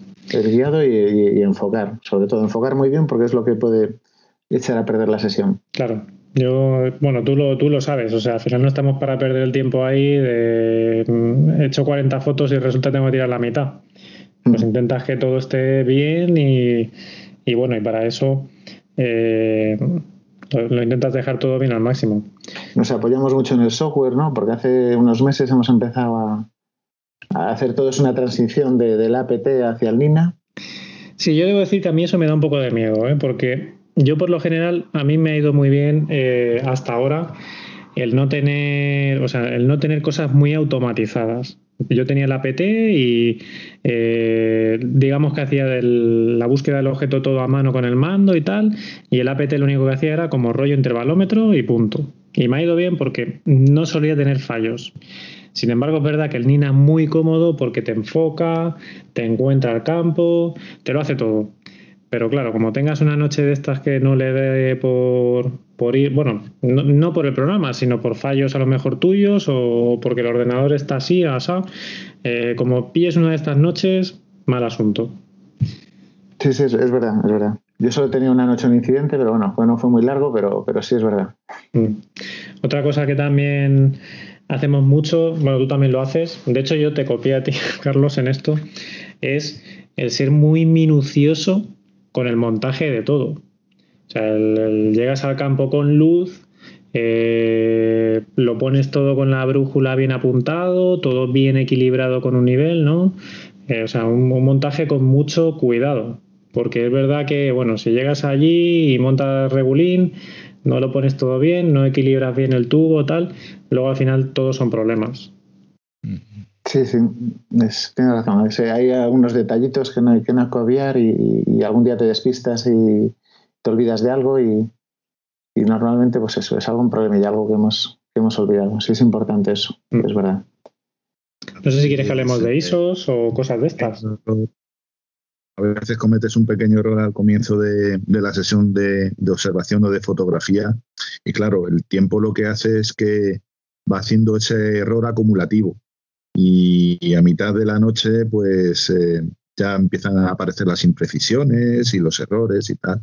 Entonces, bueno, una, buena puesta en estación desde el principio no es, no es que te lo asegure al mil por mil, pero, pero sí te da bastante garantía. Mm. Y en cuanto, bueno, no lo hemos comentado, si te parece lo podemos comentar. Yo, por ejemplo, con la Reflex siempre he tirado a ISO 800. Eh, yo qué sé, parecía que lo habíamos cogido como un estándar dentro de la asociación, ¿no? Y bueno, nos ha ido bien y siempre he tirado con esa ISO. Em, que por ejemplo en, Vía Láctea y tal he experimentado más, pero es verdad que en nuestro foto no, no mucho. Sí, bueno, yo creo que la regla era 805 minutos, ¿no? Sí, 805 minutos de exposición con la reflex era algo que, siempre nos iba bien, no sé muy bien. Seguramente haya gente echándose las manos a la cabeza si han calculado muy bien eh, tiempos de exposición y tal, pero bueno, a nosotros no, no nos iba mal. Y con las ASI estas yo utilizo los modos predeterminados. Habrá gente que se lo ocurrirá muchísimo, que calculará un montón de, cosas, de qué ganancia es la mejor, qué offset, qué tiempo de exposición. Yo voy con los parámetros estándar de, estas cámaras, utilizo el Unity Gain, si no recuerdo mal. Y, una regla que me está funcionando también bien, pues mira, con el Skywatcher, el, el ED80, seguía haciendo tomas de 5 minutos y me, no me iban mal. Era un tubo bastante más oscuro, pues bueno, con el Sprit y con los eh, con el Sanjan y tal, ya solo irá a tomas de un par de minutos. Y yo lo que saco con tomas de dos minutos, pues a mí para el tipo de foto que yo hago, pues me va bien. No que podría estar mejor, pues puede ser. A lo mejor lo calculas mejor y consigues. Pero bueno, yo con lo que estoy sacando estoy satisfecho, con lo cual no tengo mucho tiempo, pues no tenemos mucho tiempo para ir al campo y hacer, y hacer pruebas. Y bueno, pues ahí se ha quedado el tema, ¿no? No, yo, creo que las ASIS, eh, bueno, y este tipo de cámaras eh, no, son como las CCDs que, podías meter minutos y minutos, o sea, son, cámaras de, hacer fotos con tiempos cortos, o sea, yo también hago dos minutos ya está, es casi demasiado, o sea. Sí, es verdad. Ves que las estrellas lo, pasan mal. Sí. Y cuando alguna vez he hecho el tonto y le he metido cinco minutos, pues, pues, pues las has quemado todas. Mm. Sí que es verdad que con banda estrecha subes un poquito más. A cinco minutos igual te vas, sí. Incluso a lo mejor te pido un poco más, pero, pero yo con mi guiado chapucero no, no me atrevo. Pero bueno, cinco minutitos con banda estrecha sí que le das. De todas maneras, yo no sé cómo lo veis vosotros, pero eh, me parece que hay un factor en este mundo de la fotografía, creo que como cualquier otro, que es ah, muy a tener en cuenta, y es el hecho del entrenamiento, de conocer el equipo, de tener bien ajustado todos los elementos a la hora de hacer, hacer fotografía, sea cual sea el que tengamos, eh, optimizado, eh, ya conocido, para que esa etapa de montaje que tanto nos ha amargado, por a mí personalmente, eh, horas de, montaje, ¿no? Pues sea el mínimo posible. Pues al final es que uno se pone a pensar y yo al principio había noches que estaba más tiempo montando la cámara o enfocando el buscador, o sea, el tubo guía, eh, colimando el tubo, alineando el tubo guía, todas estas cosillas, enchufando, eh, conectando, etcétera. Todo esto, al final, más tiempo del que luego me dedicaba a hacer fotos. Con lo cual uno se desespera y se y le crea una unas ganas de dejar la fotografía importantes. ¿Y lleváis, lleváis algún, algún, algún equipo especial, algún algún detector de ozono. Detectores de ozono son importantes. hay gente, creo lo de los, cuando hay miedo a los espacios abiertos es agarofobia, ¿no? Miedo al ozono será ozonofobia. Y ahí, yo creo que hay astrofotógrafos que tienen miedo al ozono. Hombre, no sé si tenéis algún chivato para el ozono. Es perjudicial para la salud. El olfato. el olfato. Yo me fabriqué uno lo que pasa es que era más pilla no me acuerdo cómo se llamaba, pero sí, yo tengo un dispositivo que está por ahí muy bien, ya si os interesa ya lo otro día hablamos de él, que se fabrica con un Arduino y tal, y tiene mogollón de sensores, y tiene sensores para ver si hay nubes, para ver si eh, ha bajado la presión atmosférica, o sea, un montón de historias. Y el también Sí, sí, tiene, tiene sensor de gotas y bueno, y aparte el de la humedad. Sí, sí, o sea, tiene un, sensor de lluvia. De, pues de si está, Sí, está que llevan los parabrisas de los coches, sí. Algo parecido a lo que comentaba Víctor, ¿no? En el programa que hicimos de telescopio remoto, ¿no? una sí, eso... estación meteorológica que detecta... Sí. lo usa, la gente para, estas cosas. Pero, por ejemplo, el, el, detector de nubes, que sorprendentemente va muy bien, ¿eh? tú a lo mejor no las estás viendo claramente, pero sí, sí las detecta. Tiene un sensor que, que te detecta si hay nubes. Curioso. Es una cámara o es un.? No, es un sensor, si no recuerdo mal, era. Eh, bueno, notará cambios en la presión atmosférica o cosas de esas, ¿no? Me imagino. No, pero era como algo de, como de la temperatura. Eh, era, un sensor de temperatura por infrarrojo, una historia así era. una cosa rara así. Y con eso es con lo que lo detecta. Ya os lo diré. En otro programa lo, me lo traigo preparado y lo, y lo comentamos. Muy bien. Lo que Vale, está pues- claro es que el factor humano, a medida que pasa el tiempo, es cada vez más, más prescindible. O sea, ahora ya no servimos pa- para nada, o sea, ni, ni para enfocar, ni para oler el ozono, ya no valemos para nada. Sí, hombre, Hombre. para, pon- para poner la pasta, para poner los telescopios. En- enfocar piensa que realmente es imposible hacerlo mejor que, una máquina. que una máquina, que el ordenador. Ahí, eh, por desgracia, Sí. Estamos perdidos. Bueno, hay ojos muy agudos, que tienen una capacidad de- importante. Nosotros no los tenemos tanto, pero vamos. No, yo desde luego no. Porque una, eh, yo muchas veces me pregunto, digo, vale, pues eh, a nivel óptico, ¿no? Si cojo y, no sé, eh, eh, utilizar esto de, las, de los eh, oculares parfocal, no sé si también lo habéis utilizado en alguna ocasión vosotros, ¿no? Que esa- yo compré eh, una cámara de estas, la, la Star, esta, esa que me pillé, de, que era de autoguiado, no me acuerdo cómo se llama, la de Celestron, ¿no? Era esta de Celestron, que era la Star, Star. eh, sí, esa- era que era de autoguiado, tenía a su vez un, em- un, un ocular, tenía un ocular de 5 milímetros que era par focal. Y este ocular lo que te permitía era enfocar a ojo, ¿no? Con mucho aumento, de tal manera que tú, al poner la cámara, pues mantuviese el, el enfoque. Y yo sí que sé que antes se utilizaba más esto de los oculares par focal, que era, tenía la misma focal que la cámara, y de esa manera, al poner más aumentos, con, la misma- con el mismo enfoque, pues conseguían enfocar bastante bien. No sé si Mm. habéis visto algún ejemplo de esto. Sí, bueno, lo haces cuando hace- haces un enfoque con, en, en el live view, ¿no? Realmente. Claro, Parecido. es parecido, pero enfocas ahí y lo aumenta 10 veces, ¿no? Claro. Pero bueno, efectivamente. Que sí que utiliza, yo sí que, antes sí que conocía gente que usaba esto de los oculares parfocal. Sobre todo cuando las cámaras eran analógicas, eh, pues era una manera ¿no? que se tenía como para poder enfocar. Ahí sí que no había ni live view ni, ni nada, ¿no? Y entonces pues usaban esto de los oculares parfocal.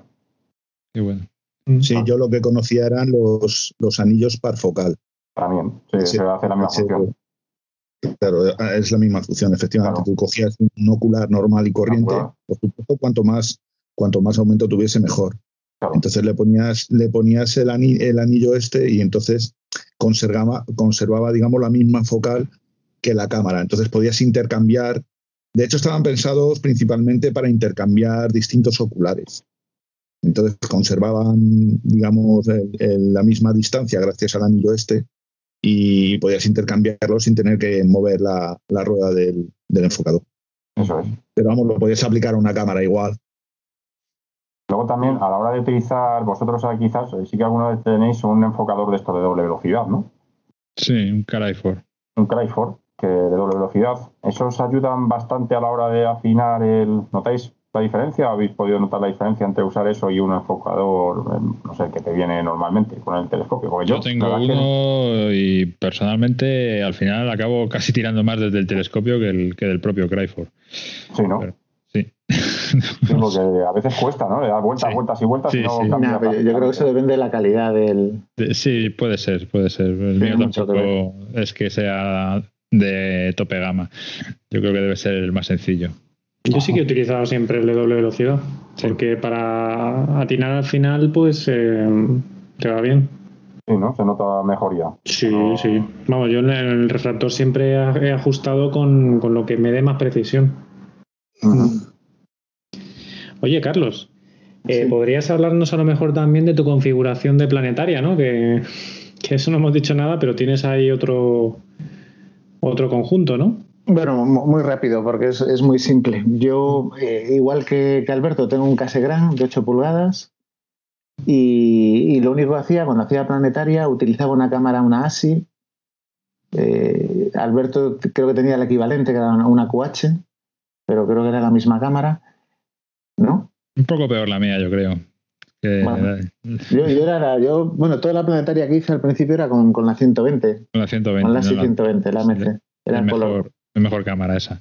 Ahí también iba a color. No, había gente que trataba de hacer planetaria con, con filtros y monocromo, pero yo también iba a color ahí.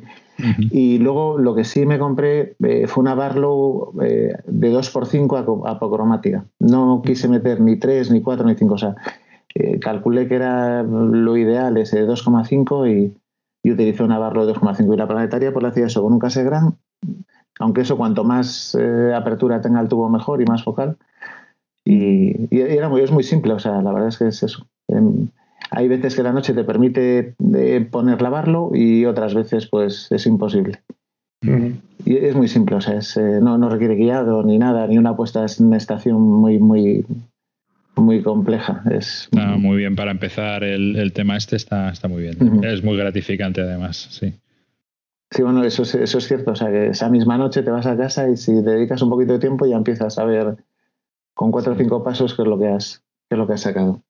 Yo, de hecho, me acuerdo perfectamente tú, José Carlos, igual que la tuviste, ¿no? La, famosa LPI, que a mí por lo menos me resultó sorpresa que me viniese con el primer tubo este de 10, el MEADE, ¿no?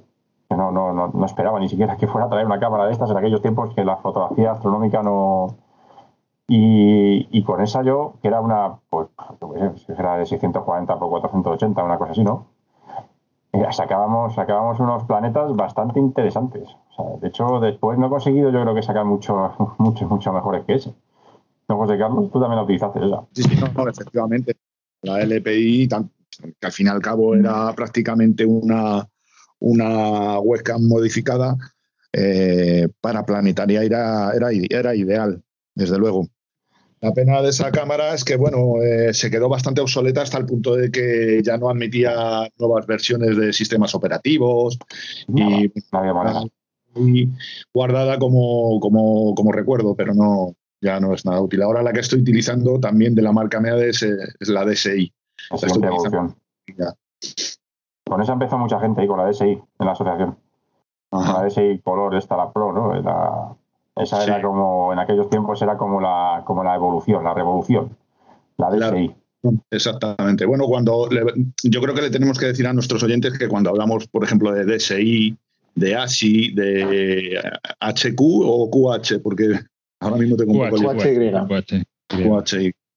Nos estamos refiriendo a cámaras eh, dedicadas, es decir, eh, cámaras que están pensadas, diseñadas y fabricadas para astrofotografía. Eh, para que los oyentes bueno, tengan un poquito claro de lo que, de lo que estamos hablando. Y efectivamente, tanto la DSI como la LPI eran eh, cámaras fabricadas por MEADE y, en su momento eran la bomba. Eran la bomba. Vamos, yo la sigo utilizando, la DSI. Podría utilizarla perfectamente para planetaria o para incluso para muchos objetos de cielo profundo. Pero bueno, ahora la tengo dedicada al, al, guiado porque para la toma de fotografías, como he comentado un poquito antes, eh, bueno, un poquito antes no, porque llevamos ya unas cuantas horas de grabación, yo creo por lo menos un par de ellas. pues la que estoy utilizando para la toma de imágenes es una, una Samsung. Vale, pues yo no sé si queréis comentar algo más o ya casi podíamos dar por, por concluido el tema de configuraciones, salvo que veáis que se nos haya quedado algo por ahí en el tintero. No, yo creo que, bueno, más o menos las configuraciones que más usamos nosotros, pues bueno, se las hemos intentado eh, transmitir a, los oyentes. Yo me imagino que los oyentes pues también tendrán las suyas propias o estarán pensando en cuál va a ser la configuración que van a utilizar para, para, bueno, para comenzar en este fascinante mundo de la fotografía astronómica. Y bueno, esto es un mundo. Y a mí sí me gustaría que volver a recalcar que muchas veces con el tubo que tienes, por muy modesto que sea, y con una, con una camarita que tengas por ahí para hacer fotos en los bautizos y en las bodas, pues bien acoplado, oye, a lo mejor no puedes hacer ninguna maravilla, pero seguro que haces cosas muy chulas, seguro.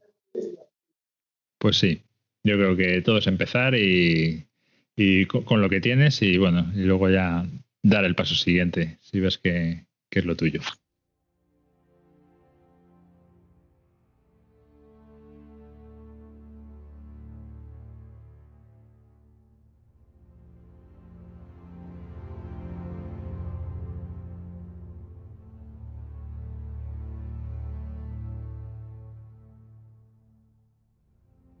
Bueno, pues yo, creo que, hemos comentado todas las opciones que, tenemos nosotros aquí de, configuraciones de tubos y cámaras. Eh, esperamos que, os haya resultado útil y si tenéis cualquier duda, pues, pues nos la planteáis a través de, las cuentas de, correo electrónico o los foros.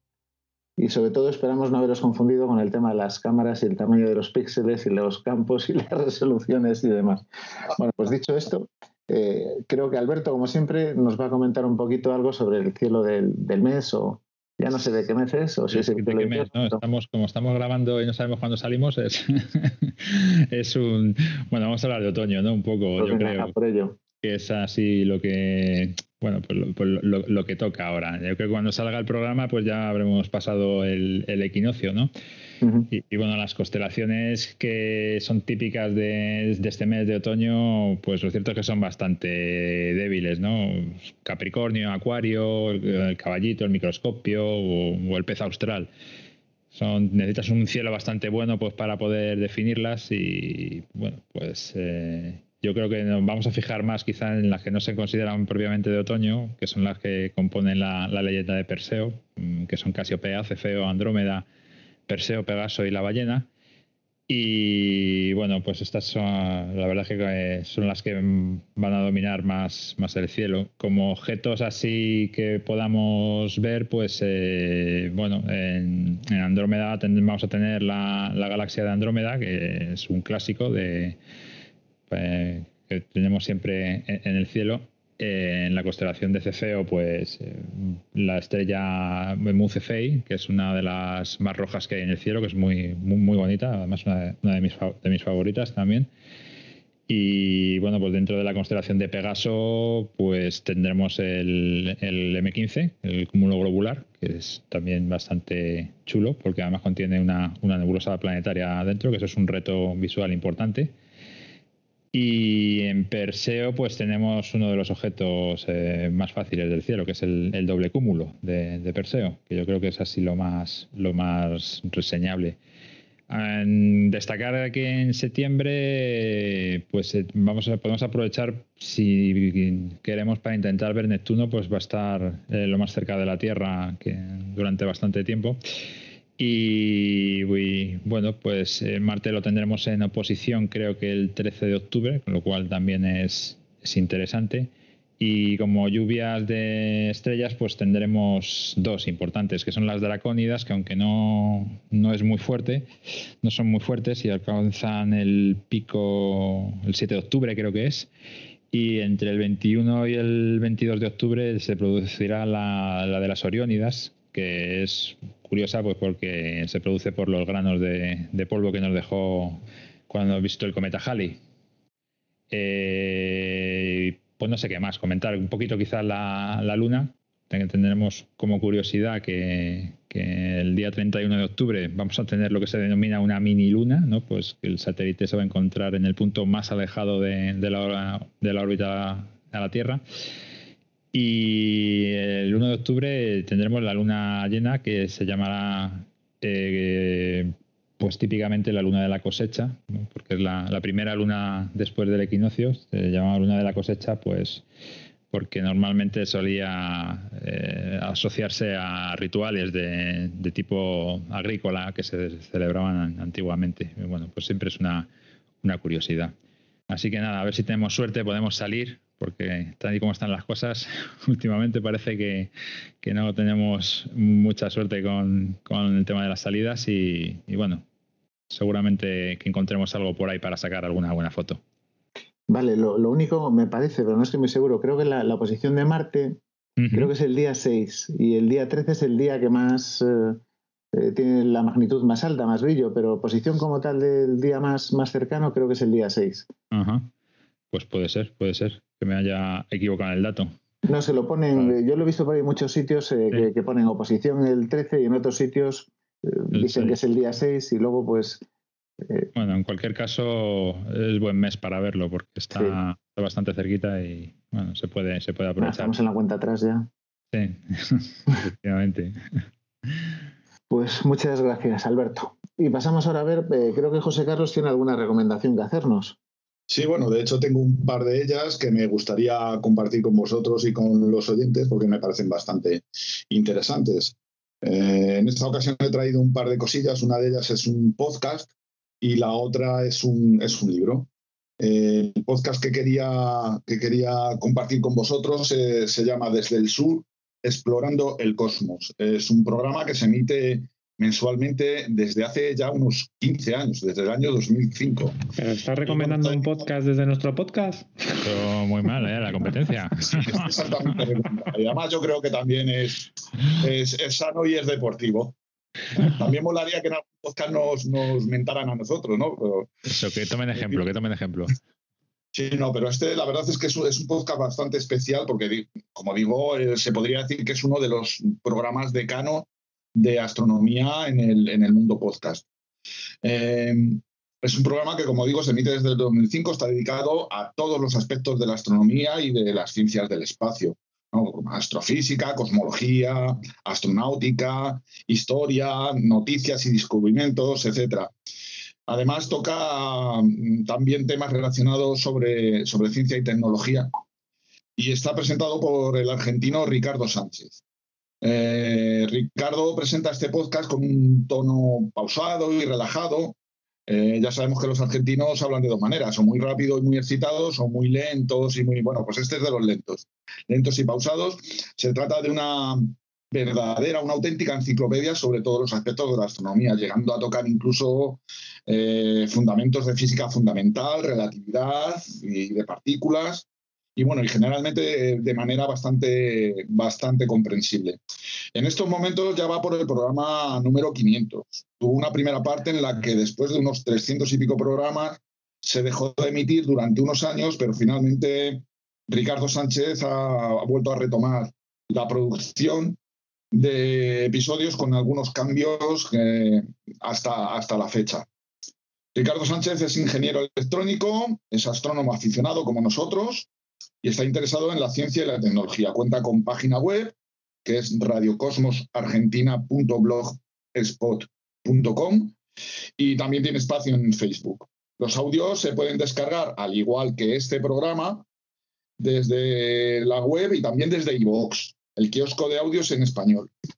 Y bueno, también he traído para compartir con todos vosotros un libro que me parece la más de interesante es un libro manual de campo que se llama Descubrir la Luna. Es de Larousse y bueno, eh, se trata, como, como se puede leer en la contraportada, de una obra concebida, concebida como una guía turística para descubrir la geografía lunar. Bueno, además de datos técnicos y características sobre nuestro satélite natural, también incluye consejos sobre material, sobre dónde y cómo observar la Luna, también cómo fotografiarla, etc. El resto del libro, en, sus casi 140 páginas, nos va a guiar durante 14 sesiones guiadas de observación. Cada una de estas sesiones corresponde a un día de lunación. ¿De acuerdo? Entonces, desde la luna nueva a la luna llena, nos va a estar explicando noche tras noche y con exactitud cuáles son los mares, los cráteres, montañas que se pueden ver en, cada una de las, de las sesiones. Que puedes hacer muchísimas horas de excursiones sobre la superficie lunar. una cosa muy interesante de este libro es que cuenta con numerosísimas fotografías por duplicado. ¿Por qué por duplicado? Bueno, porque dependiendo de la configuración óptica del telescopio, si es refractor o si es un reflector o incluso si son prismáticos o a simple vista, se puede eh, observar la misma región lunar de diferentes, con diferentes orientaciones.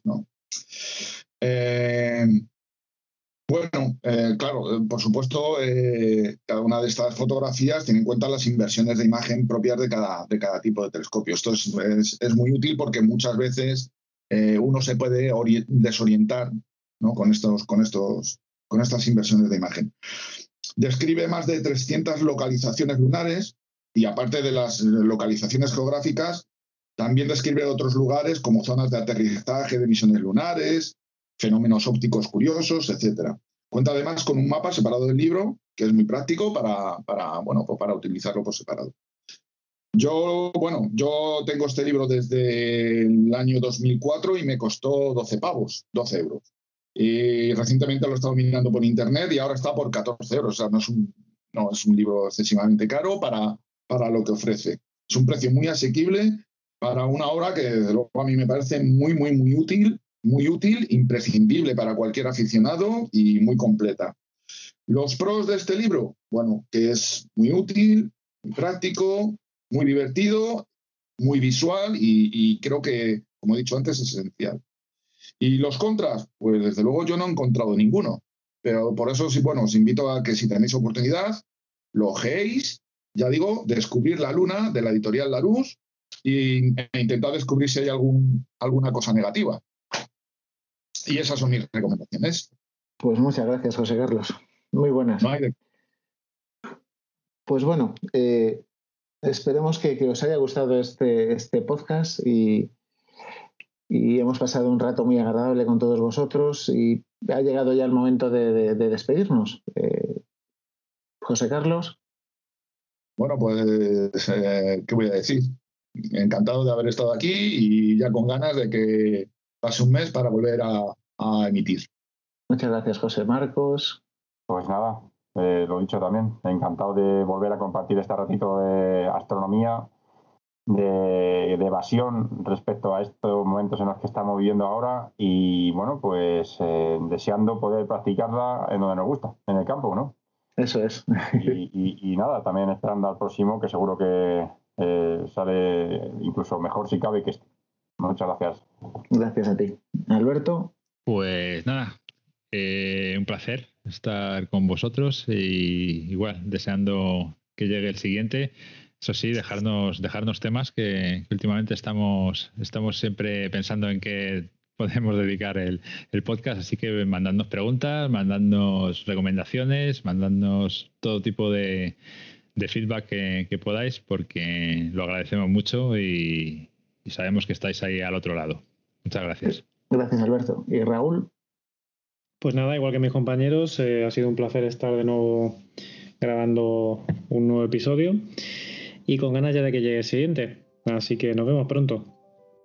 Gracias. Pues lo mismo. Eh, me lo he pasado muy bien, como siempre. He disfrutado mucho de, de la compañía de mis amigos mientras grabamos este podcast y es- espero que os guste mucho y que, que lo disfrutéis tanto como nosotros cuando lo hemos grabado. Hasta pronto y gracias. Gracias. Adiós, Hasta luego.